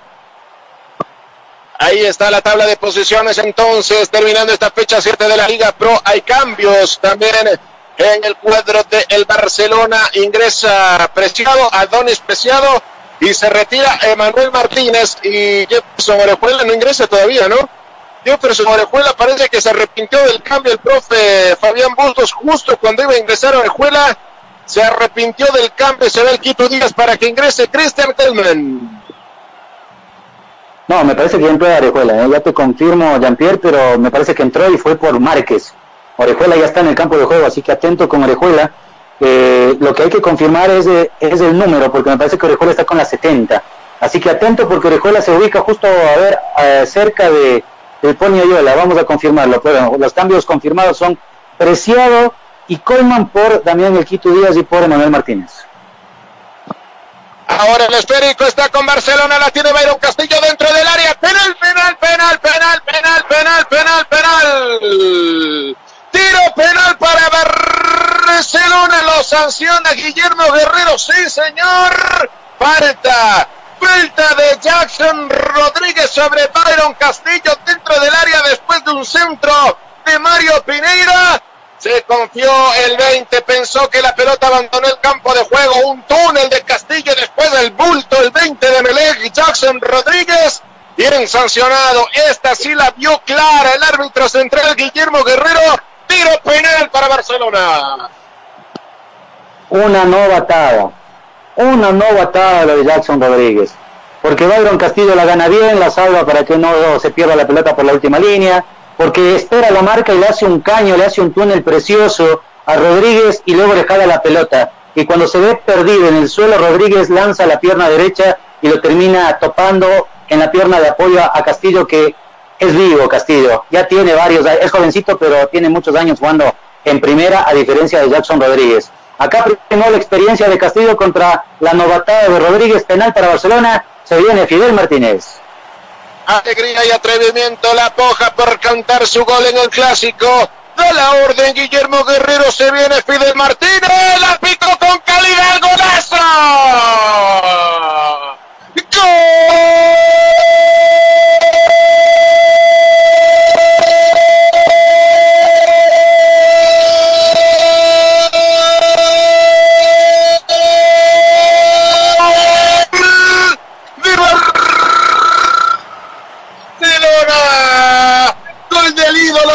El clásico del astillero. ¡Qué golazo nos regalaste, Fidel! ¡Qué golazo! Alegría y atrevimiento. La picó como los cracks. La picó como los grandes para definir este tiro penal. Con sangre fría cuando se necesitaba el empate en un clásico del astillero. Aparece alegría y atrevimiento Fidel Martínez que la coloca con calidad en el arco de Melec. Y esto está Barcelona 1, Emelec 1, el clásico del astillero en el relato Ecuador, el fútbol donde estés. Y dicen que no hay golazos de penal. Este es un golazo de penal. Porque muchos lo conocen como cucharita, otros como anenca, otra como picada. Bueno, dígalo como quiera, pero es un golazo lo que acaba de hacer Fidel Martínez. Porque eh, la experiencia, porque la frialdad, la categoría que tiene Fidel para pegarle a esa pelota en el momento, ¿no? Porque era un momento determinante, porque Barcelona tenía que empatar el encuentro, porque Melec se iba acomodando en el partido, porque a Barcelona le había costado eh, meterse en el encuentro y marcar las jugadas, o por lo menos definir las jugadas que había tenido a favor, y acá se lo hace nada más ni nada menos que al mejor arquero del campeonato anterior. A Pedro Ortiz, que quedó jugado hacia su derecha, la pelota fue hacia el centro. Estilo Panenka, para marcar un golazo de penal. Fidel Martínez dice que en 83, 84 minutos del global, en 39 de la segunda parte, Barcelona tiene uno, Emelec tiene uno en el clásico inmortal. Y así son los clásicos, ¿no? Así son los clásicos, no importa cómo llegues, no importa en qué posición en la tabla estés, se deja el alma, se deja la vida, se deja el corazón en cada pelota, y así nos lo han demostrado hoy Barcelona y Emelec, un partidazo en el Monumental. Se va a jugar un tiro libre para el cuadro millonario que lo pide Rodríguez, camiseta número 8, levanta su mano zurda. Levanta su mano zurda indicando la jugada preparada de izquierda a derecha, se vendrá este centro. Este es el relato Ecuador, el fútbol donde estés con el clásico del astillero Rodríguez al arco. Puñetea Burray. Y cuidado que se arma la contra porque la tiene Donis. Preciado con el esférico va a ganar por velocidad, no se le escapó. Se le fue ancha a Donis Preciado, será saque lateral nomás. Será saque lateral nomás para el cuadro del Club Sport de Melec. Vamos a tener cinco minutos importantes. Cinco minutos a pura intensidad los finales que se van a vivir aquí en el Estadio Monumental Banco Pichincha. Uno a uno el marcador. Ahora el esférico está con el pase filtrado para buscarlo a quien a cabezas que no llega. Será un tiro de esquina. Será un tiro de esquina que le favorece al equipo de Emelec. DirecTV, verlo es vivirlo.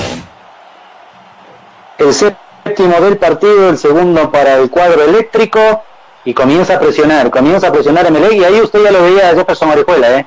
ya está en el campo de juego, pero tampoco salió Márquez. Continúa en el campo de juego Márquez, pero también ya está Orejuela, ya vamos a confirmar el cambio. No sé si se fue Aymar y quedó con línea de tres en el fondo. Me parece que Bustos hizo justo los cambios para buscar el empate y viene el empate y ahora vamos a ver cómo se organiza Barcelona. Tiro de esquina a favor de Melec. Sí, señor. A Darío de Mar no lo veo.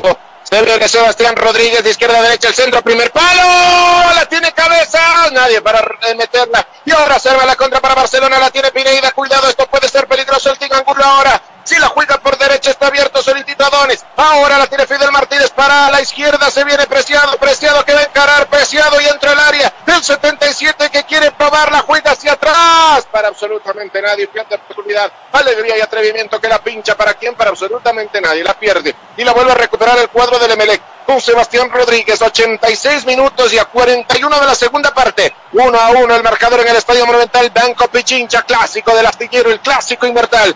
Ruber Burbano con el esférico. Atrás para el Pancho, la juega para Dixon. Dixon Arroyo para Burbano. Cayó. Falta de Rivero, sí señor. Falta de Rivero, sí señor. Ni siquiera vio la pelota el cacique. ¿eh? Ni siquiera vio la pelota. El paraguas fue al bulto. Bien sancionado esta vez por Guillermo Guerrero. Tiro libre que le favorece a Barcelona. Lindo partido. Gran partido en el Monumental Josué Pazmiño. Y se puso lindo el partido porque Melec se animó, con los cambios comenzó a ser más ofensivo, encontró el gol de la Tuca Ordóñez y eh, comenzó a sentar en el encuentro, comenzó a sentirse más cómodo y viene el empate de Barcelona para meterle dramatismo, para meterle esa sensación de, cualquier, de que cualquier cosa puede pasar en los últimos minutos.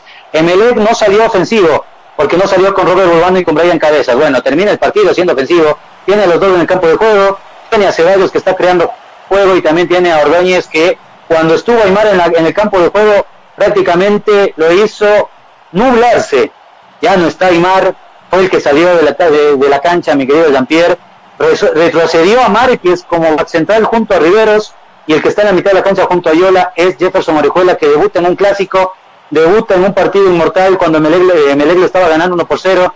Vamos a ver si tiene físico y también si tiene timing para aguantar los últimos minutos, tanto Barcelona como Melec.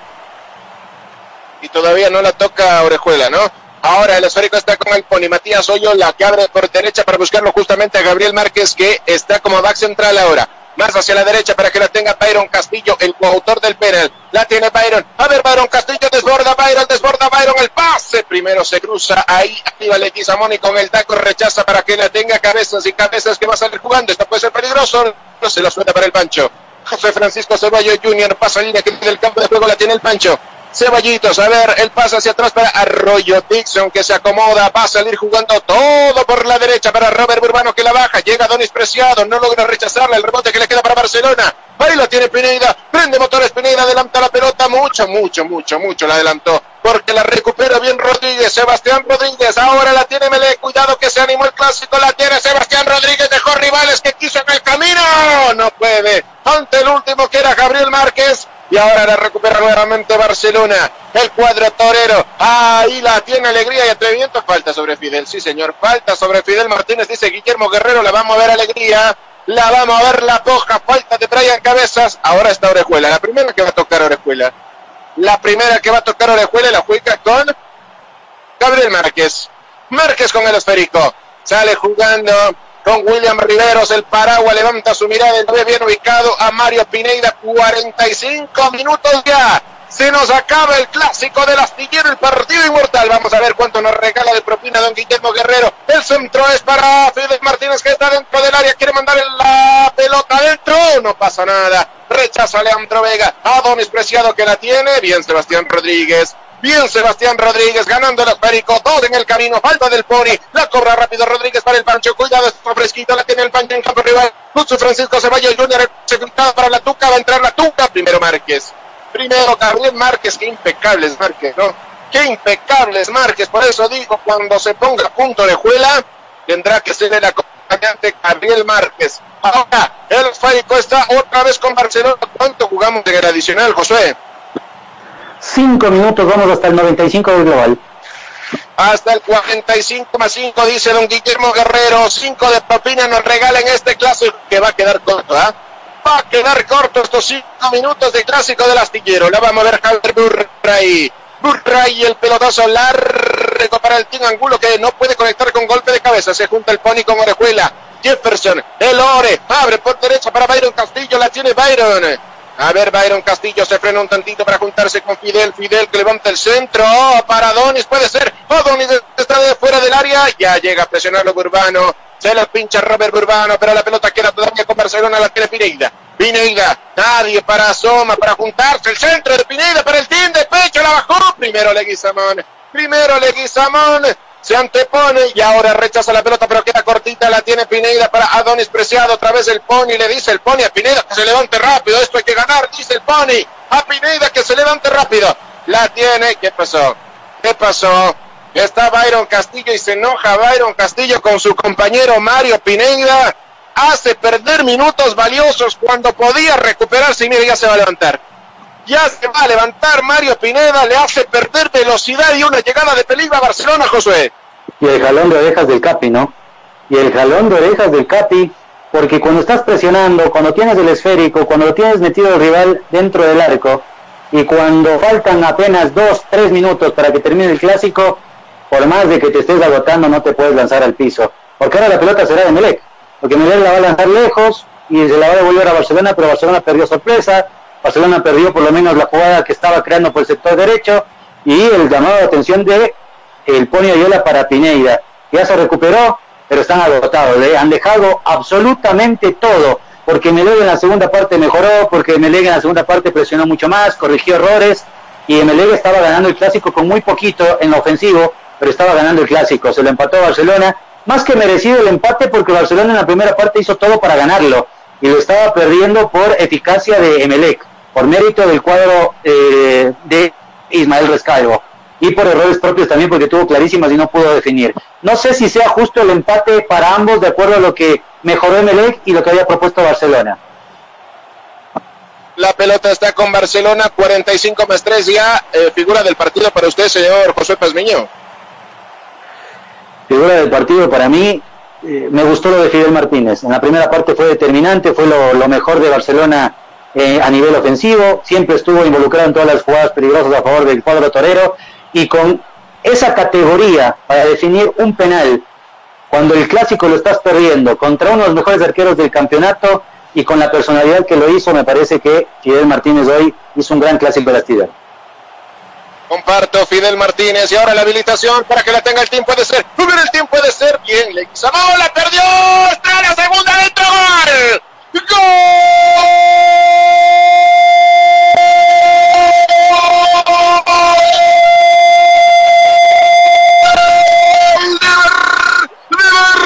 De Barcelona, justicia, señores.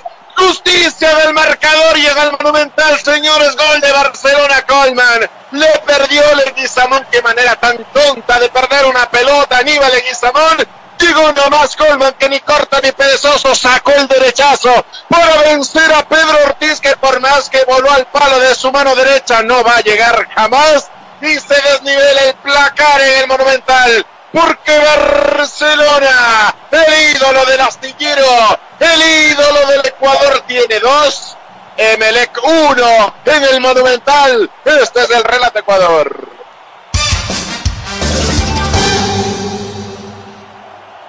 y de la manera menos esperada o pensada, Barcelona va a ganar el clásico por el momento. Porque a los empujones, sin ser claro, en esta quiero darle también mérito al King Angulo porque la peleó, porque lo hizo complicarse en la marca, no fue Leguizamón, fue Vega. Vega la pierde ante los empujones o tal vez ante la presión del King Angulo. La termina perdiendo frente a Colman, el paraguayo, que no ha mostrado absolutamente nada desde que llegó a Barcelona. Hoy entró para ver si podían empatarlo y acá se vuelve el héroe del equipo torero porque la pelota la metió para su pierna derecha, se acomodó para su pierna derecha y cruzó el remate. Nada que hacer para Ortiz. Colman, el paraguayo, el que no había tenido minutos, el que no había mostrado nada, le está dando la victoria a Barcelona en un clásico importantísimo por todo lo que se jugaba, por todo lo que estaba en juego. En 95 ya, Barcelona 2, Emelec 1 en el Estadio Banco Pichincha. Esto está por terminar, señores. Esto está por terminar ahora. El árbitro central Guillermo Guerrero hace sonar su silbato, señala el centro del campo, detiene las acciones.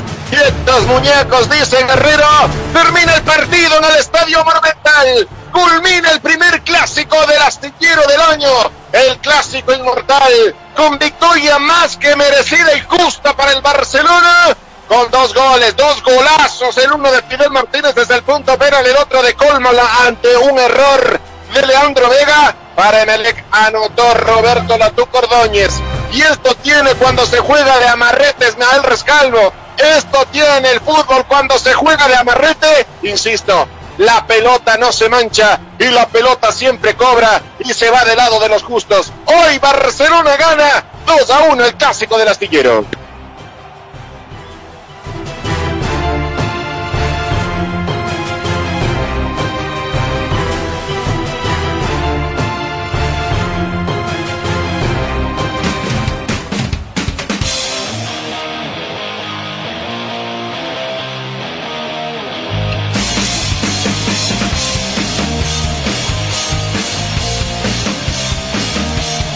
Perfecto, gracias señor Jean-Pierre Villarreal, no se me vaya, eh. quiero que se despida con todos los honores porque hoy ha hecho un gran trabajo, déjeme felicitarlo al aire, luego lo voy a hacer por interno.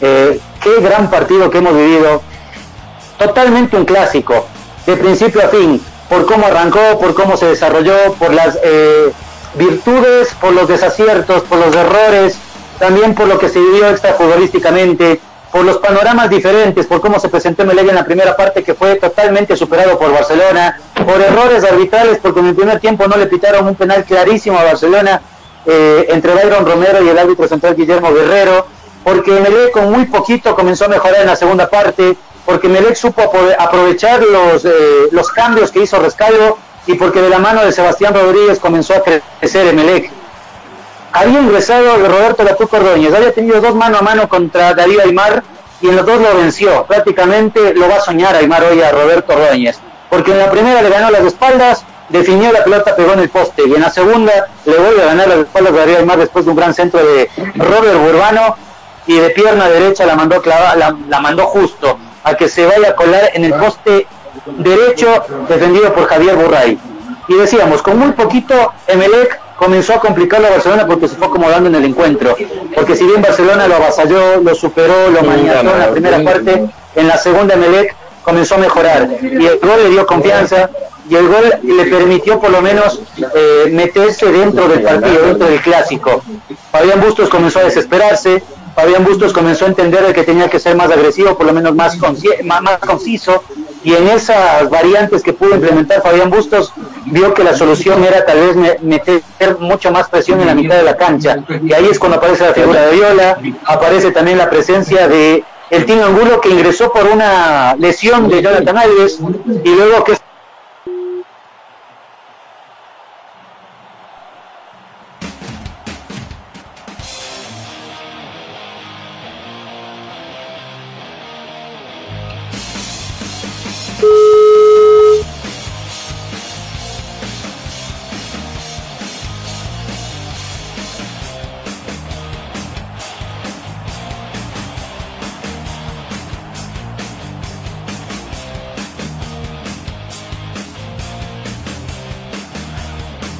Perfecto, ahí estamos, ahí volvimos, gracias, un pequeño desperfecto, y vamos a estar con Jean-Pierre Villarreal también. Decía, Barcelona entonces, a los empujones, sin ser tan claro como había sido en la primera parte, asustado, desorientado por el gol de Melec, por cómo Melec comenzó a ocupar los espacios y cómo Melec comenzó a, mejorar en su juego. En el, eh, Barcelona los, a los empujones consiguen la jugada por el sector derecho. Mérito de Byron Castillo por no haber dejado salir la pelota, mérito por haber encarado la marca de Jackson Rodríguez, le hace un túnel magnífico, precioso, y luego la experiencia de Byron Castillo para jalarle la pelota a Rodríguez y la inexperiencia del marcador zurdo de Melec. Hoy hacía su debut en el clásico, lo decíamos, y lo termina topando en la pierna de apoyo abajo. Penal claro, sancionado por Guillermo Guerrero. Viene el cobro Fidel Martínez, el goleador de la Copa Libertadores y el goleador de Barcelona que se le abrió el arco frente al Deportivo Cuenca. Yo decía que hay golazos de penal y este es un golazo. Porque usted le puede decir panenca, le puede decir picadita, le puede decir cuchareada. Dígalo como quiera, es un golazo. Por la definición, por los nervios o el temple de acero que tuvo Miguel Martínez porque el partido lo estabas perdiendo, porque era un clásico y porque al frente estaba uno de los mejores arqueros del campeonato. Y se la pica a Pedro Ortiz con una facilidad, con una clase magnífica para poner el empate al minuto 82. Barcelona decía, esto, estamos, esto está uno por uno. Un poco de justicia, sí, porque Barcelona era superior que Melec, porque Barcelona lo maniató en la primera parte y porque Barcelona se perdió jugadas claras.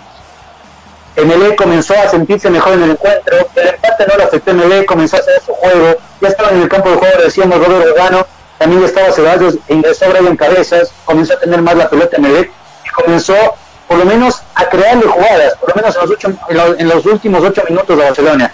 Barcelona con la salida de Damián agarró velocidad, le perdió tal vez esa pegada, esas, esas pinceladas que le puede dar Díaz, pero ganó mucha más velocidad, no solo por los costados, sino también por el centro. Y aparte que ya tenía gente en el área por el ingreso de Colman. Así se desarrollaba el último tercio del partido. Con Emelec manejando bien la pelota y con Barcelona sin la brújula, sin la idea clara como si la había tenido en la primera parte, sí la tenía por lo menos, eh, sí tenía las ganas, tenía ímpetu clásico de ganar, de saber que fue superior la mayoría del, encuentro y que se le estaban escapando dos puntos de oro. Así es como llegamos al minuto 93, 5 había adicionado Guillermo Guerrero, y una jugada a los tropezones, como había sido todo de Barcelona, a barrer del gol de Melec, llega una prepoteada, para mí un mérito también le voy a dar al jugador King Angulo, porque va contra el mundo solo, lo enfrenta a le gana en el, en el cuerpo a cuerpo, lo enfrenta también al jugador, al marcador por, eh, por ese sector, eh, Romario Caicedo, y cuando parecía que, la ganaban, que le ganaban la pulseada entre los dos, a Tim, al Tim Angulo la vuelve a pelear con el cuerpo, obliga de error a Vega, a la pelota Colman, y ahí es mérito total del paraguayo, porque la enganchó para su pierna derecha, cruzó el remate, nada que hacer Ortiz, y ahí faltando minuto y medio, casi un minuto, para que termine el clásico Colman, el paraguayo, el que no había tenido minutos, el que no había mostrado por ahora nada en Barcelona, le da tres puntos de oro, le da una victoria en el clásico inmortal al cuadro de Fabián Bustos. Así termina un clásico, pero continuará la historia, porque Barcelona y Emelé jugó, jugaron su clásico 226. Barcelona suma su victoria número 73, son 83 los empates y Emelec se queda con 70 victorias. Alarga a 3 la diferencia en, en, el historial, por lo menos, de victorias Barcelona sobre Emelec. En el Monumental se han jugado 77 partidos con este que acaba de finalizar, 26 victorias de Barcelona, 30 empates, 21 victorias de Emelec el, el, jugador que ha jugado más los clásicos es José Ceballos, pero no Junior, sino José Ceballos padre, que fue presidente hace un poquito nada más de Barcelona, 52 clásicos. El goleador de los clásicos de astillero es Lupo Quiñones, 13 goles en clásicos, 3 con Barcelona, 10 con Emelec. Y así es como nosotros vamos cerrando un capítulo más del clásico inmortal. No sé si estamos con Jean-Pierre, ya me lo a confirmar eh, eh, el productor. No, está, bueno, se nos fue Jean-Pierre y Garuel, entonces eh, le mandamos un fuerte abrazo, vuelvo a reiterar mis felicitaciones, un gran trabajo hoy Jean-Pierre, debutando en un clásico, lo había dicho él mismo, no había tenido el gusto de transmitir o de narrar un clásico de astillero, hoy lo hizo por primera vez y fue victoria de Barcelona 2 por 1 sobre Melec. ¿Cómo queda la tabla con ese gol agónico de Barcelona sobre la hora? El puntero es Liga de Quito, que perdió frente a Aucas del clásico capitalino 2 por 0, pero es puntero con 15 puntos más 4. Segundo Barcelona con esta victoria con 14 puntos más 5 de dos diferencia. Tiene los mismos puntos que Independiente, que es tercero. Tiene 14 puntos más 4. Los dos son prácticamente los escoltas de Liga de Quito. Tercero o cuarto, en este caso aparecería Universidad Católica con 12 más 6. Hoy Universidad Católica empató, dejó de escapar dos puntos frente al Nacional. Macará que le ganó a al Cuenca sufriendo, le ganó pero eh, también sumó tres puntos, es quinto con 12 más 1. Técnico Universitario se quedó con 11 puntos menos, más 3, después de haber perdido con Independiente en el Budavista de Ambato. Séptimo Guayaquil City con 9 más 1. Aucas es octavo con 9 puntos también, pero con menos 2 de gol diferencia. 9, noveno es el Muchurruna con 8 puntos menos 3. Delfín tiene 8 puntos menos 1. Y es décimo Onceavo es Liga de Puerto Viejo con 8 puntos, pero menos 2 de gol diferencia. Orense, décimo segundo, con 7 puntos menos 4. Y Emelec, que acaba de perder el clásico, queda en la posición número eh, 13. Es décimo tercero con 7 puntos más 1. Olmedo Riobamba tiene 7 menos 3. El Club Deportivo Nacional hoy sumó un puntito. Es el penúltimo con 6 puntos menos 6.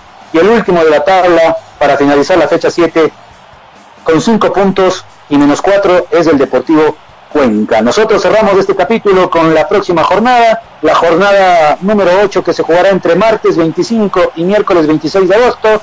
Deportivo Cuenca recibe el martes a las 12 con 15 Orense.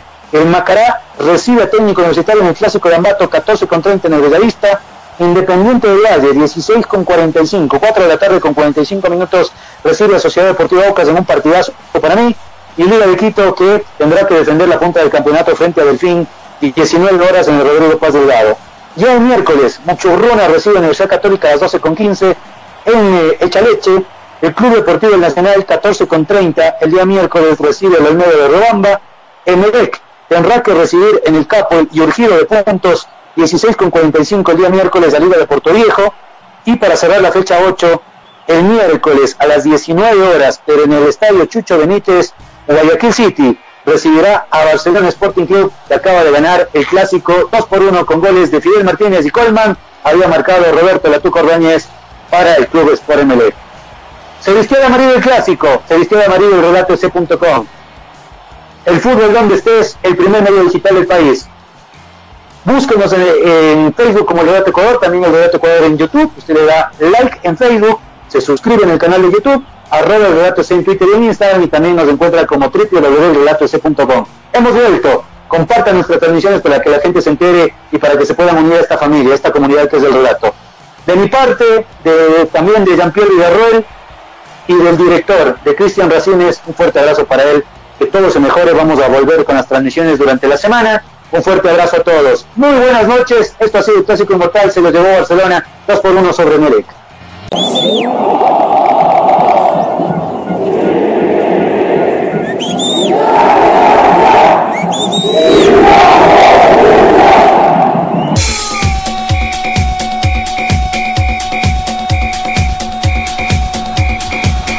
La información que necesitas saber del deporte en Bolivia y en el mundo, solo lo tendrás en De por Vida.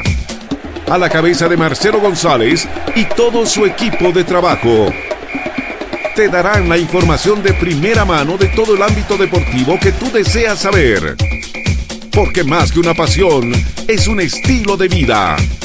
De por vida de lunes a viernes de 1 a 3 de la tarde por Radio Cepra 89.2 FM. De por vida.